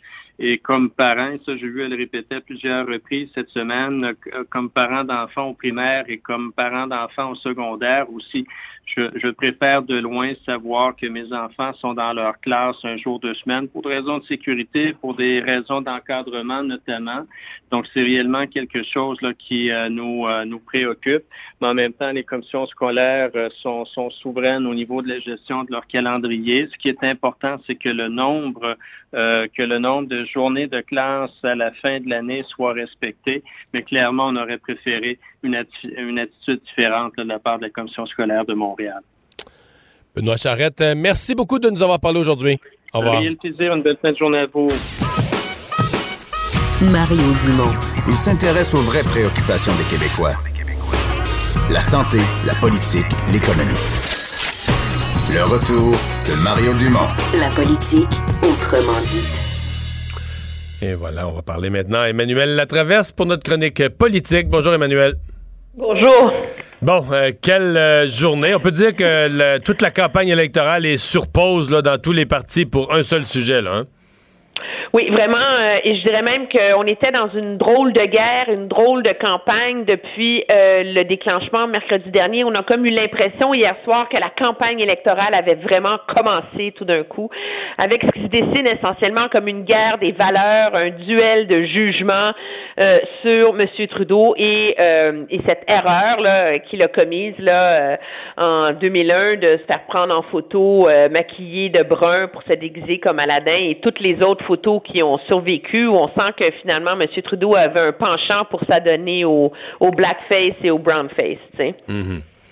Bon, euh, qu'est-ce qui reste à M. Là, il s'est. Il s'est excusé, réexcusé, ré-ré-ré-excusé de tous les angles, de toutes les manières. Cet après-midi, d'ailleurs, clairement, il y avait une espèce de mot d'ordre de dire on, coupe pas le point de presse, on met pas fin à, de façon abrupte au point de presse, on répond longuement aux questions qui finissaient par être répétitives mais il s'est excusé. Mais je pense a fait plus que s'excuser. Hier, il s'est excusé de ma- ce qui me semblait très maladroit. Sais, dire je me suis maquillée là euh, pour éviter d'utiliser le mot chargé de brown face. Euh, il y avait un, il y avait un côté très scripté à son, à ses excuses hier soir sur l'avion, où on le voyait essayer d'épargner la chèvre et le chou là. Alors que aujourd'hui, le ton était complètement différent. là. Il y avait une mise à nu totale. là. Certains diront que c'est trop. Moi, j'ai entendu dans ses excuses des choses qui me semblaient nécessaires de sa part. Le premier, c'est l'enjeu du privilège. Et pour moi, c'est ça, cette histoire-là. C'est, je vois pas dans cette histoire-là une histoire de racisme. Apparemment, on n'est pas aux États-Unis. Et il y a un vrai débat à savoir si en 2001, le blackface avait le même écho dans la société qu'il y a maintenant. C'est sûr que non, De là, deux- on parlait pas de ça. On, de deux- avait peu de parlé de ça. évidence, il s'est pas déguisé pour Aladdin pour se moquer des Noirs, là. Donc, il y a l'intention. Et il y a le fait que depuis toujours et toute sa carrière politique, M. Trudeau a lutté pour l'inclusion, la diversité, la lutte contre le racisme, etc. Alors, quand même, là, à un moment donné. Moi, là où j'ai un problème avec cette histoire-là, c'est que ça illustre tout le côté de cette, euh, de cette élite qui fait des blagues, qui croit que tout est permis, que d'avoir du jugement, c'est pas nécessaire parce qu'on se protège entre nous, puis les photos de yearbook de Brébeuf, ils vont jamais sortir de toute façon.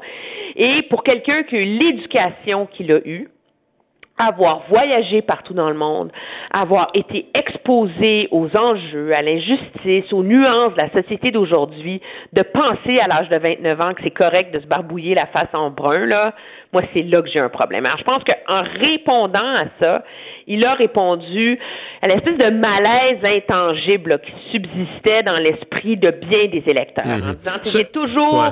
été bénéficier des privilèges qui font en sorte que je comprenais pas pourquoi c'était pas pro- c'était pas correct. Moi, je pense que ça c'était important qu'il le dise. de, de le verbaliser. Euh, Ce à quoi il n'a jamais pu répondre, là, et le, le malaise qui restait dans le point de presse, c'est niaiseux, là, mais c'est sur le nombre de fois parce que il, était, il faisait son point de presse à un moment où on est comme dans un flou. Hier, il a dit, quand la, photo est sortie dans le, le- le Time Magazine, il l'a reconnu il y a une autre fois. Euh, quand j'étais au secondaire, au collège Brébeuf, etc., effectivement, ces photos-là ont été retrouvées. Donc, ça faisait deux fois où il s'était euh, il s'était grimé le visage en, en noir. Et là, euh, ce matin, le Global en trouve une troisième fois. Et la presse publie à l'heure du dîner que l'entourage de Justin Trudeau dit être certain qu'il s'en vient d'autres photos, d'autres d'autres et c'est le même événements. message que je reçois. Alors, en vient d'autres, là. Ben, c'est ça le problème. De toute évidence, on vraiment commence à se demander si M. Trudeau avait, je dirais pas un fétiche, là, je veux pas minimiser ça, là, mais s'il avait une affection particulière avec le fait de se grimer en noir, là. Parce que s'il l'a fait quatre, quatre ou cinq fois, tu dis, voyons, là, c'est c'est Ben, quoi l'obsession?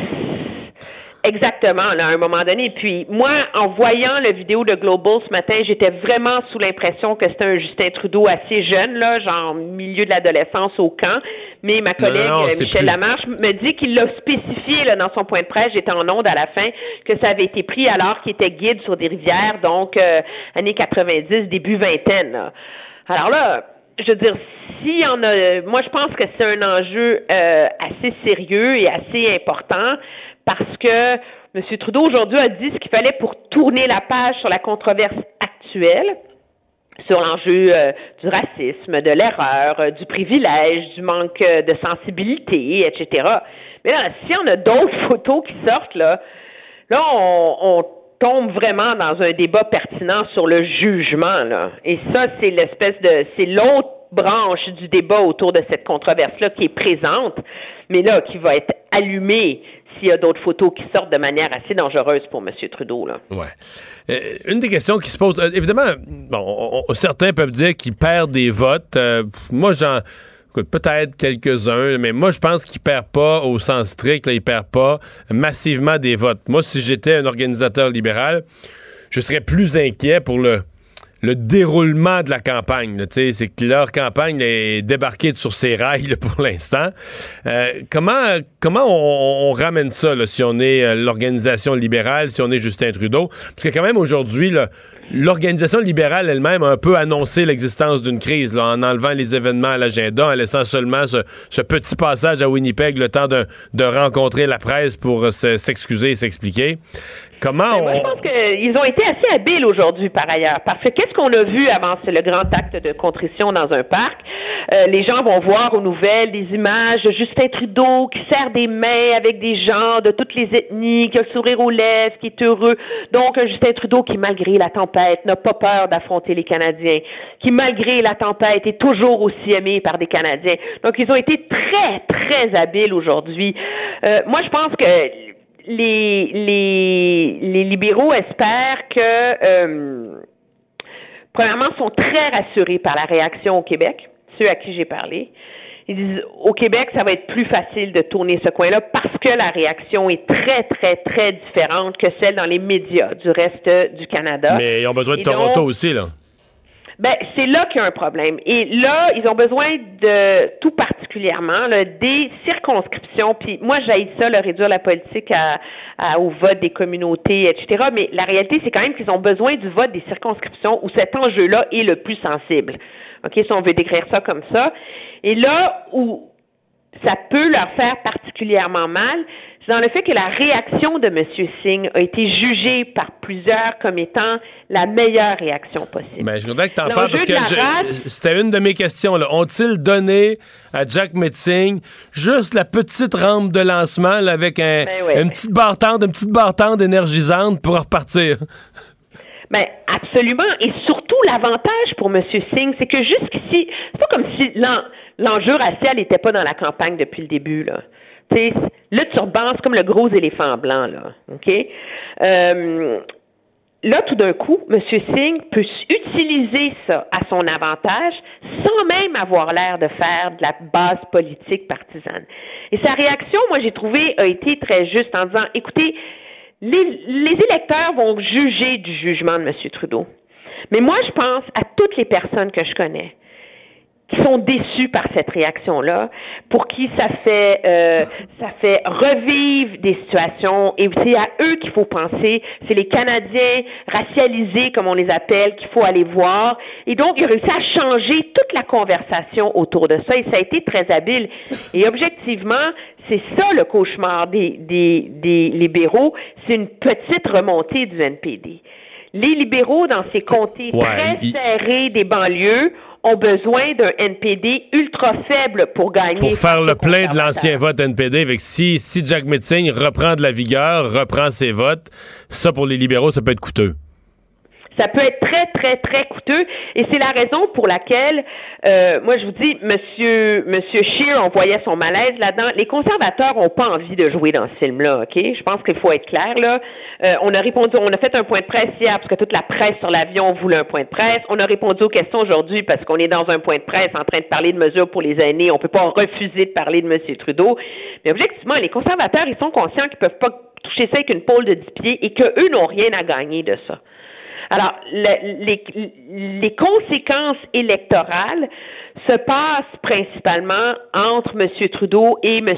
Singh en, termes d'appui et d'électorat, bien que par la bande, ça peut, ça peut être très avantageux pour M. Scheer.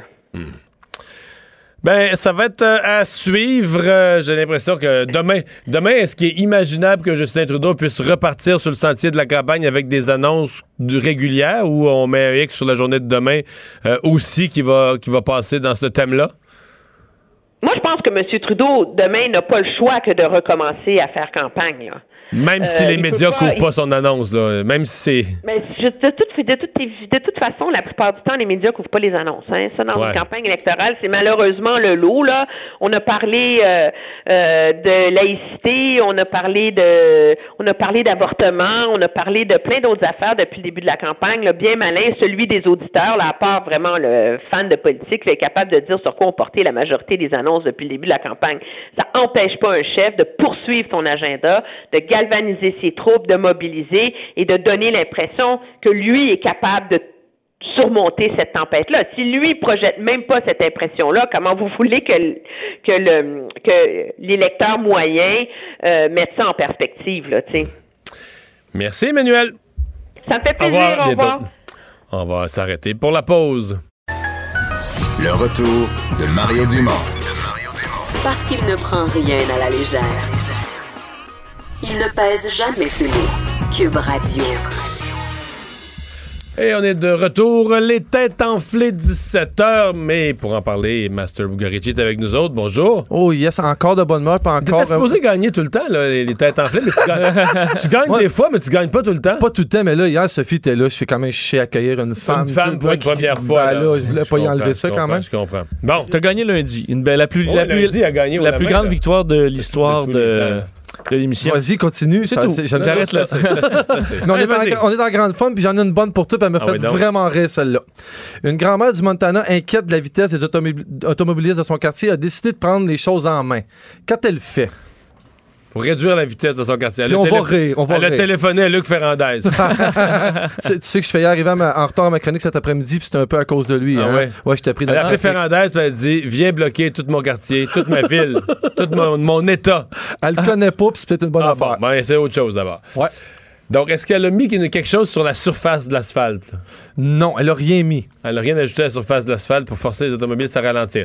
Donc, est-ce qu'elle a mis un message, un écriteau avec un message fort? ou- Non, non plus. Elle Elle a a pas, pas mis ça, mais en fait, Ou un, un haut-parleur qui dirait un message? Euh, non, mais elle n'a en passait un message. OK, elle passe un message sans rien mettre, hein, sans mettre rien d'écrit que les gens peuvent lire comme une affiche ou entendre comme un haut-parleur qui leur parlerait. Mario, sa technique est d'une grande efficacité. Ça, c'est ton premier indice. OK. Est-ce qu'elle met en péril la sécurité du conducteur lui-même s'il déconne? Tellement pas. Tellement pas. Tellement pas. Est-ce qu'elle a mis, mettons, euh, quelque chose qui fait réagir? Je sais pas, ben. Un cadavre, je veux pas être trop. trop Un cadavre? Non, non, mais en poupée d'un enfant ou quelque chose de même. Mais je suis obligé de te dire qu'elle a fait réagir très positivement. Je suis obligé Les de te gens trouvaient ça bon. C'est- hilarant. Je suis ja- en fait, je suis jaloux de pas y avoir pensé. Très jaloux. Donc, elle a fait quelque chose de drôle Oui. qui fait ralentir les gens, qui les choque pas. Puis je peux donner un deuxième indice, puis il est très révélateur. Fait que si tu l'as pas au deuxième indice, Mario, ça va pas bien. Ça va pas bien. Elle utilise l'un de ses accessoires de salle de bain pour cette technique. Un accessoire de salle de... Est-ce que tu le sais, Vincent? Oui, je le sais. Ah, t'es- tu Oui, le sais. OK, OK, t'es dans le secret des dieux. Non, moi, je l'ai vu, je l'ai passé Salut Bonjour en fin de semaine. Oh! OK. Donc, elle utilise l'accessoire de salle de bain, sa brosse à toilette. non. Non? non. Il n'y a pas tant d'accessoires de salle de bain, là. Euh, Oui, Mario. Mais il y en a des, il y en a des efficaces. On, on, on tu. Ouais, tu le, le stupide à, à l'efficace? là? C'est un peu con, en fait. Je j'ai pas donné trop d'indices, mais ça reste. Qu'est-ce qu'il y a Non, mais quand tu t'en vas aux États-Unis, là, euh, par, il y a- je sais pas si par quelle douane, mais tu sais, il y a une fausse police, là. Déjà passé là, une vieille voiture de une vieille autopatrouille. Non, ça me dit- pour faire peur, pour te faire ouais, puis que- tu ralentis, là. Elle a, son- elle a planté un séchoir à cheveux comme s'il y avait un radar. Oh, yeah! C'est tellement bon. c'est ça? C'est tellement C'est bon. tellement niaiseux. C'est niaiseux, mais efficace. Quand on y pense, on roule en voiture. Si tu vois quelqu'un sur le bord Ben, elle la accroché sur quoi, son séchoir à cheveux? As-tu mis une- un bonhomme en bonhomme gonflable? C'est du quoi, Mario a fait bien mieux que ça. Elle s'appelle Patty Baumgartner. C'est une grand-mère du Montana. Non, elle a fait ça simplement. Elle a pris sa chaise. Elle était tannée dans son quartier. Ils peuvent même plus se promener en vélo. Les autos roulent trop vite. Elle s'est pris une chaise. Elle s'est mis des lunettes de soleil. Puis elle a pris son séchoir à cheveux. Puis elle pointait les autos qui, allait. Oui. Ouais, mais là, c'est un, peu exi- un peu exigeant, là. Mais t'es en Oui. retraite, puis Ah, tu du prends du soleil. euh. Tellement que, tellement que c'était bon, en fait, elle s'est vue remettre un, un trophée, un, un titre d'agent honorifique. Fait que finalement, elle n'est pas rendue une police, mais la police la trouve bien cool parce que ça a aidé. Ah, la police, ils ont donné un petit, un petit chapeau de police, là. euh, police non officielle. À 17h, on joue à ça, puis c'est le retour de Vanessa ce soir. J'espère qu'elle n'est pas en forme parce que j'ai envie de gagner ce soir. 17 heures, les têtes enflées. Oh yeah. Le retour de Mario Dumont, l'analyste politique le plus connu au Québec. Cube Radio. Autrement dit. Le buzz de Vincent Dessureau. Le buzz. Et dans ton buzz d'aujourd'hui, tu nous parles de la qualité de l'eau, des compagnies aériennes, mais de l'eau, euh, des, des bouteilles qui nous servent. Non, parce que, euh, en fait, évidemment, les bouteilles, euh, il y a de l'eau de qualité, là. Mais là, des bouteilles d'eau, on n'en veut plus. Euh, c'est vrai, mais dans les avions, on vous donne quand même en général de petites bouteilles d'eau. Mais pour euh, café, thé, ah. Là, ils ont leur eau. Ils ont le lot de l'avion. Et euh, on, euh, on publiait aujourd'hui, c'est le Hunter College de New York qui a fait des tests sur l'eau de pl- plusieurs compagnies aériennes américaines. L'eau qui est disponible pour le café, thé et l'eau qui, dans- avec laquelle on peut se laver les mains dans la toilette. Là. Euh, Juste laver les mains, c'est moins grave. Il n'y a même pas besoin d'être potable à la limite. Effectivement, mais je pense que c'est le même système. Je pense que c'est cette source d'eau-là qui sert pour, euh, pour le reste. Non, mais mettons que tu vas d'un chalet à pêche, là. Ils vont te dire, ben, elle buvait pas l'eau, là, parce qu'elle n'est Ouais. pas potable. Mais là, tu te laves les mains, tu prends ta douche, c'est pas. Tu comprends que tu prends pas une gorgée dans l'eau du robinet de l'avion, là. Mais si c'est le même système, euh, c'est l'eau que tu bois dans ton thé, là. Puis t'en prends probablement un thé euh, dans l'avion. Et ils ont décidé Ou de... un café. Ou un café, exact. C'est Si fait on avec arrive cette en eau-là. Europe, là, il est tôt le matin, on va se réveiller un peu. C'est pas de l'eau en bouteille, tu veux, te- tu veux te remettre un peu sur le, sur le piton. Ils ont fait donc euh, des tests sur euh, les euh, donc l'eau et aussi sur la façon de faire des compagnies aériennes pour les classer de l'eau la plus dégueulasse à la meilleure. Euh, et la compagnie aérienne championne aux États-Unis, c'est Alaska Airlines. C'est la meilleure eau. Que la meilleure eau. Faut dire que c'est tro- 3.3 sur 5. Alors même la meilleure compagnie, c'est pas top top là. C'est pas 5 sur 3.3 sur, sur 5, euh, suivi de Allegiant euh, Airlines qui est égal à 3,3, Hawaiian Airlines et dans ceux vraiment où faut donc ceux-là vous pouvez boire de l'eau sans trop de problèmes. Là où je vous dirais d'éviter de Pas de vous café, prendre pas verre. Euh, Spirit Airlines, qui est quand même utilisé. Il y a beaucoup de gens qui vont descendre vers euh, Burlington pour prendre des vols de Spirit, compagnie à rabais. J'ai déjà pris d'ailleurs, c'est la pire compagnie aérienne pour moi personnellement qui, qui, qui l'a pris. Là. Euh, Spirit et JetBlue, qui eux sont à 1 sur 5. Ils ont pas été est-ce que l'eau est non potable, Ben, carrément? c'est c'est ça qu'on n'a pas comme détail. Euh, mais c'est le, on dit là, c'est le Water Health Score. Alors, le, la santé de l'eau. Et euh, est-ce que c'est vraiment pas bon? Faut voir, mais euh, probablement qu'on y a détecté toutes sortes d'impuretés. Parce que s'il y avait de des gens malades, ça, ça sortirait, ça ferait une nouvelle. Si les gens avaient la diarrhée ou des, des maladies ou le colis ou je sais pas quoi, là. Puis c'est vrai que toi, t'es peut-être pas trop regardant. là. Mettons, même si c'est juste euh, des algues, là. Ben, moi, si ça me rend pas malade, je m'en fous. Ben, c'est ça. Ben, alors, euh, Moi, j'ai aucun dédain, mais là, si ça me rend malade, je suis pas content, mais sinon. hein. Alors, ils n'ont pas dit qu'il y avait des dangers d'être malade, mais United, JetBlue et Spirit ont autour de 1 euh, sur 5. Alors, ce seraient les, euh, les compagnies à éviter si vous voulez vous prendre un grand verre d'eau et utiliser Mais on sait l'eau pas pourquoi. Est-ce que c'est parce que leur réservoir dans, dans le, est pas propre et le réservoir est jamais lavé? Ils remettent de l'eau, ils remettent de l'eau, ils s'en accumulent toujours un peu dans le fond qui pourrit là. Ils n'ont pas dit ça non plus, euh, mais euh, parce que les compagnies aériennes ont quand même à respecter des règles assez strictes sur la Drinking Water Rule euh, qui, ont, euh, qui est du gouvernement fédéral, qui date de 2011. Alors, ils sont obligés d'offrir une eau d'une certaine qualité. Mais tu vois, eux... mais les- pas d'une qualité certaine. Non, parce qu'eux disaient, dans l'avion, vous devriez éviter le thé ou le café, prendre juste du, euh, euh, de l'eau en bouteille, et même suggère de ne pas se laver les mains avec l'eau qui est là, mais prendre euh, tout simplement du Purel, là, qui est disponible dans l'avion aussi. Un site pour régler nos différends. Oui, j'ai bien aimé le nouveau site Let's Settle This. Euh, je sais pas si tu te souviens. on En avait- français, là, ça serait réglons ça. Réglons ça. Réglons ceci. J'avais déjà parlé de I the Asshole, qui est un, une page sur, souviens. euh, sur Reddit où tu peux écrire ton histoire, puis tu demandes les gens, c'est-tu moi qui ai le trou de cul ou c'est l'autre personne? Et les gens se... Quand t'es pas sûr que t'as raison dans un conflit, là. C'est ça, les gens font ça, sauf que vu que c'est un forum, c'est moins bien fait. Euh, et Let's Settle This, donc réglons ça, est euh, un site beaucoup mieux fait où tu écris ton problème.